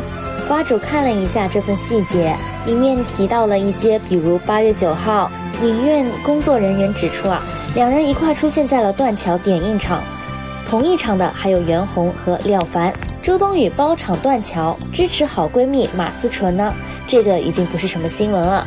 所以我们可以合理的猜测，周冬雨包场呢，有请到自己的圈内好友一块儿去支持自己的好闺蜜马思纯，所以这不算什么。接下来的时间线啊，便是三月份，有说到刘源去广州和袁弘打球，而彼时呢，袁弘正和周冬雨一块拍摄热搜。这里啊，瓜主要为一些瓜友们小小科普一下，刘源呢是刘昊然的原名。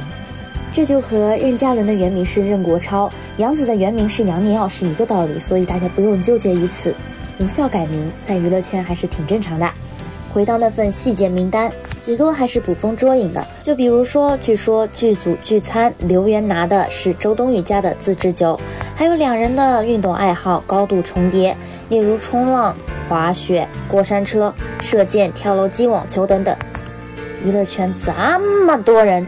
爱好重叠也是很正常的，就比如说此次浪姐张丽和张天爱两人能成为好朋友，就是因为他们都爱重击。然后就是周冬雨微博上发天池照片，东边日出西边雨。后来同角度差不多、同时段的照片呢，也出现在了留言小红书 book 上的热映站中。还有什么上海电影节、火焰剧组走红毯上的楼梯呀，等等等等。就从狗仔整理的线索上看，有十几条。实际上，两人的传闻也不是一次两次了。就说周冬雨去刘昊然小区被狗仔拍到很多次，此前呢，两人就被曝因戏生情，而且这次狗仔说两人似乎已经同居了。周冬雨的车牌号呢，已经输入到了刘昊然家小区的系统中，每次进入啊都可以直接通行。两人的传闻很早就开始了，但都是一些同款和一些景点照片。而这次狗仔呢，做足了功课，算不算也是实锤了两人的恋情呢？要瓜主说啊，许多恋情呢都是从捕风捉影当中被发现的，也有许多恋情啊，不过就是捕风捉影，仅此而已。周冬雨呢是九二年的，刘昊然是九七年的，两人呢是相差五岁。如果在一起呢，就是妥妥的姐弟恋。要说圈中的地位吧，两人现在在娱乐圈中的咖位，也算是九零后小生和小花中的扛把子了。当然啦，如果真的要比周冬雨的咖位，应该也会更高一点。毕竟这几次的影后可不是假的哟。但要说起来呢，这两人的 CP 也算是很般配了。也不知这次两位会不会出面回应这件事情。瓜主还是在这里提醒各位瓜友们。我们还是抱着吃瓜不信瓜，快乐你我他这样一个小小准则。如果两人在一起呢，瓜主呢也是送上大大的祝福。但如果两人并没有在一起，只是单纯的朋友关系，对于嗑药机们来说，这又是一组新的荧屏 CP。CP 又不分真假，开心就好。那瓜友们，你们觉得他们两个是不是真的在一起了呢？好了，那今天的第一颗瓜呢，就先吃到这里。先让我们听一首好听的歌曲，歌曲过后，我们节目继续，不要走开，我们马上回来。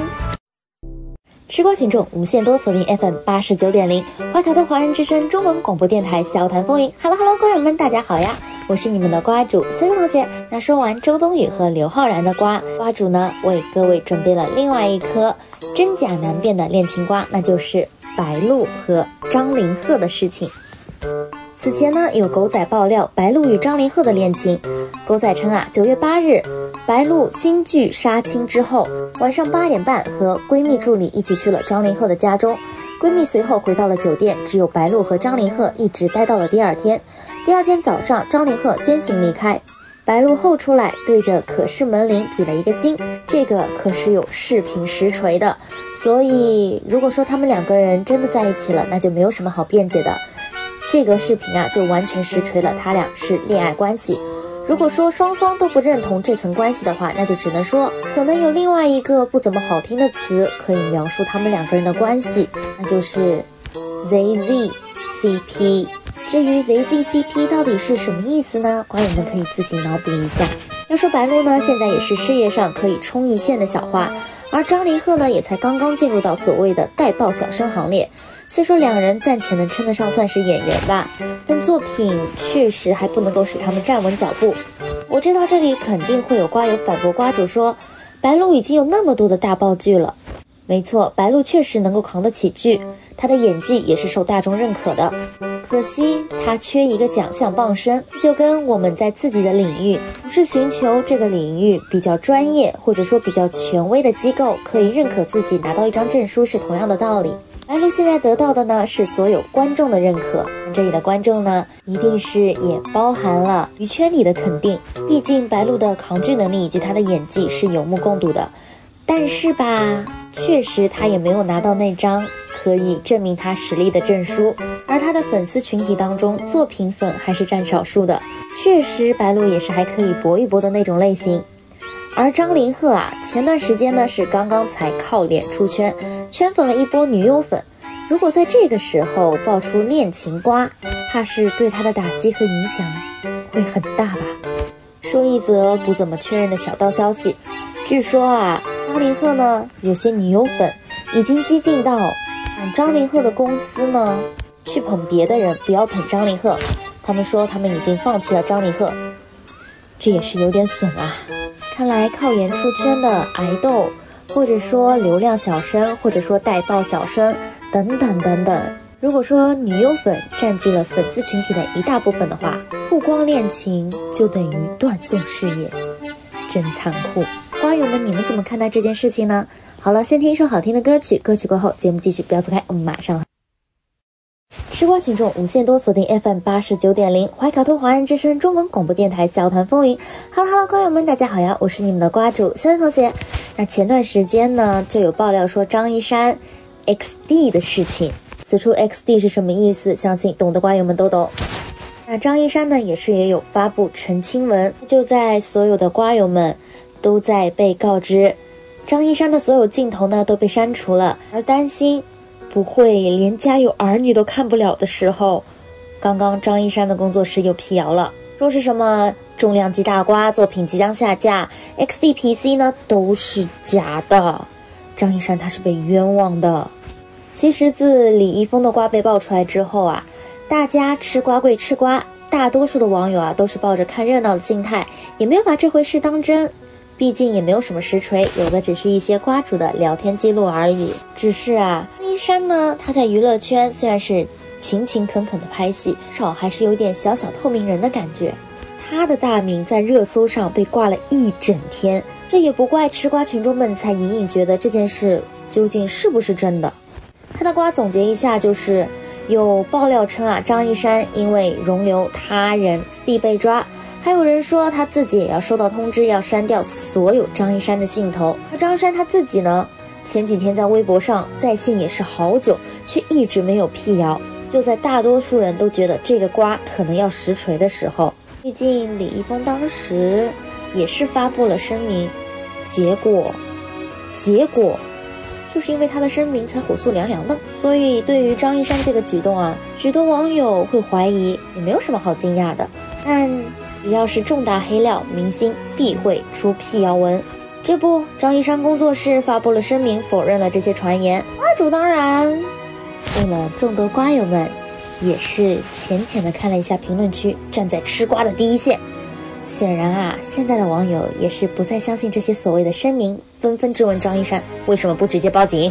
但其实对于网友好奇张一山暴瘦是不是因为 XD 这个问题，可以说答案是否定的。他暴瘦呢，主要是因为这几年他的身体确实不太好。这个在网上呢也是有理有据可以证的，网友们可以自行去考古。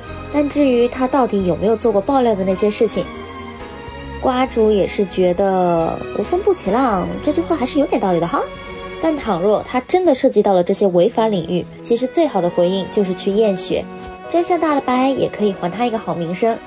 不过其实就算去验血啊、验头发，有些东西残留在体内也是可以被代谢掉的，这就要看它的一个时效性以及它的积极度了。这个懂的瓜友们应该都懂哈。但有一说一，这则爆料啊。确实已经让业内很多人、很多资方啊，都不愿意再启用张一山，开始避免用他了。对于原来家有儿女的那些人来说，杨紫和张一山可以算是现在发展的比较好的。当然，张一山呢也算是半温不火。如果真的因为这件事情而掉了大部分的资源，是令人有点惋惜的。那瓜友们，你们是怎么看待这件事情的呢？这则瓜呢也吃完了，听一首好听的歌曲。歌曲过后，节目继续，不要走开，我们马上回来。吃瓜群众无限多，锁定 FM 八十九点零，华卡托华人之声中文广播电台，笑谈风云。Hello Hello，瓜友们，大家好呀，我是你们的瓜主潇潇同学。那继张一山这则瓜之后啊，有一个人呢，也是被无情的挂上了热搜，那就是明明什么都没有做错，但是最近呢，却成为千夫所指的杨子杨尼奥同学。瓜主说啊，无敌姊妹这次是真的实惨。瓜主看过杨紫的一则采访报道，在报道中说，以前接剧本看的是剧组，看的是剧本，看的是出品方，而现在接剧本看的是合作对象以及剧组的一些人，他的本质是不是好的？听得瓜主真的是一阵心酸。是啊，杨紫。他奋斗了那么久，演出了那么多大爆剧，但是却一则都播不了。如果连张一山他也出事的话，那杨紫真的没有什么代表作了。但瓜主这里要偏心一下杨紫，凭什么说这是我们杨紫的问题？合作的时候这个演员也是没有什么问题的呀。合作之后大爆了之后，这个演员他自己出现了问题，凭什么要怪我们杨紫？网上的一些评论啊，对武力姊妹真的是太苛刻了。瓜主在此处啊，一定要为姊妹鸣个不平。但其实姊妹呢，她也不是最惨的。有一位之前爆过、奋斗了那么多年、归来仍是素人的男演员，才真的真真让人心疼。那便是凭《小时代》出圈的陈学冬。回看了一下陈学冬的履历，就目前来说，他现在最爆火的作品，应该只剩下那首。哈利波特骑着扫把飞的 rap 了吧？好了，那今天所有的娱乐瓜呢就都吃完了，瓜友们觉得怎么样呢？先听一首好听的歌曲，歌曲过后，你们的电影瓜主即将上线，为大家带来本周的电影推荐。那不要走开，我们马上回来。时光群中无限都锁定 FM 八十九点零怀卡托华人之声中文广播电台小谈风雨。哈喽哈喽，瓜友们大家好呀，我是你们的瓜主潇潇姐。那在本周的电影推荐呢，瓜主为大家带来的这部电影啊，竟然说豆瓣评分只有五点四分，不算是一个合格分吧。但是确实剧情还是比较感人的，也比较吸引瓜主，那就是由马丽、常远、魏翔、贾冰、黄允彤一道出演的奇幻剧情喜剧《哥你好》。内容讲的是与父亲老五终年不和的小五，阴差阳错回到了八十年代，意外搅黄了父亲与母亲大陆的初次相遇。而为了纠正这个错误啊，他想尽了一切办法，一次次重返过去。激励老妈追老爸，让人啼笑皆非的闹剧呢不断上演。父母相遇相恋的命运是否会因为小五的干涉而转变呢？尘封在父亲心里的秘密又将如何慢慢揭开呢？花主推荐这部电影啊，其实是被这部电影幕后的幕料所吸引到的。这是一场意外穿越引发的治愈温情喜剧。瓜友们，你们有没有常常好奇父母那一辈的爱情故事呢？也许。平凡人的爱情呢，总是被人视为非常的普通。瓜主要说啊，你说普通人的恋爱就一定很平凡呢？都说戏曲源于生活，你们有没有想过，也许在我们眼里，普通平凡生活中发生的事情，在别人眼里，亦是一场不可思议的大片呢？好了，如果有兴趣的小伙伴们呢，可以自行去寻找资源。好了，那今天所有的瓜呢就都已经吃完了，瓜友们觉得怎么样呢？想要继续和三三公司一起吃瓜以及喜欢电影的小伙伴们，就一定要记得在每周六收听我们的 FM 八十九点零花卡的华人之声中文广播电台。小丹风也会在这等着你们。那我们下期节目再见，拜拜。快要九点钟了，我们今天黄金时段的华语播音也将告一段落。在这里啊，也是提醒一下我们的听众朋友，如果您喜欢我们。怀卡托华人之声的中文了不得和消谈风云两档节目，您不妨收听我们在每周六新西兰时间晚上九点钟的首播，以及星期天晚上九点钟的首播。怀卡托华人之声的主播轩轩和潇潇将为您带来精彩的中文学习讲座以及娱乐新闻八卦。好了，那么我们今晚的节目就告一段落了。如果您通过微信公众服务号博雅文创收听节目，那么您可以继续收听我们带给您的二十四小时精彩的华语广播。今晚主播奥斯卡、小峰、轩轩在这里，还有潇潇在这里，祝愿各位听众朋友们晚安。我们在下一个黄金时段空中电波再见。怀卡托华人之声，音质天成，悦动人生，伴我随行。怀卡托华人之声，音质天成，乐动人生，伴我随行。You are listening to Waikato Chinese Voices. Follow our radio, share the world. 您正在收听的是 FM 八十九点零怀卡托华人之声广播电台节目，我们在新西兰为您播音。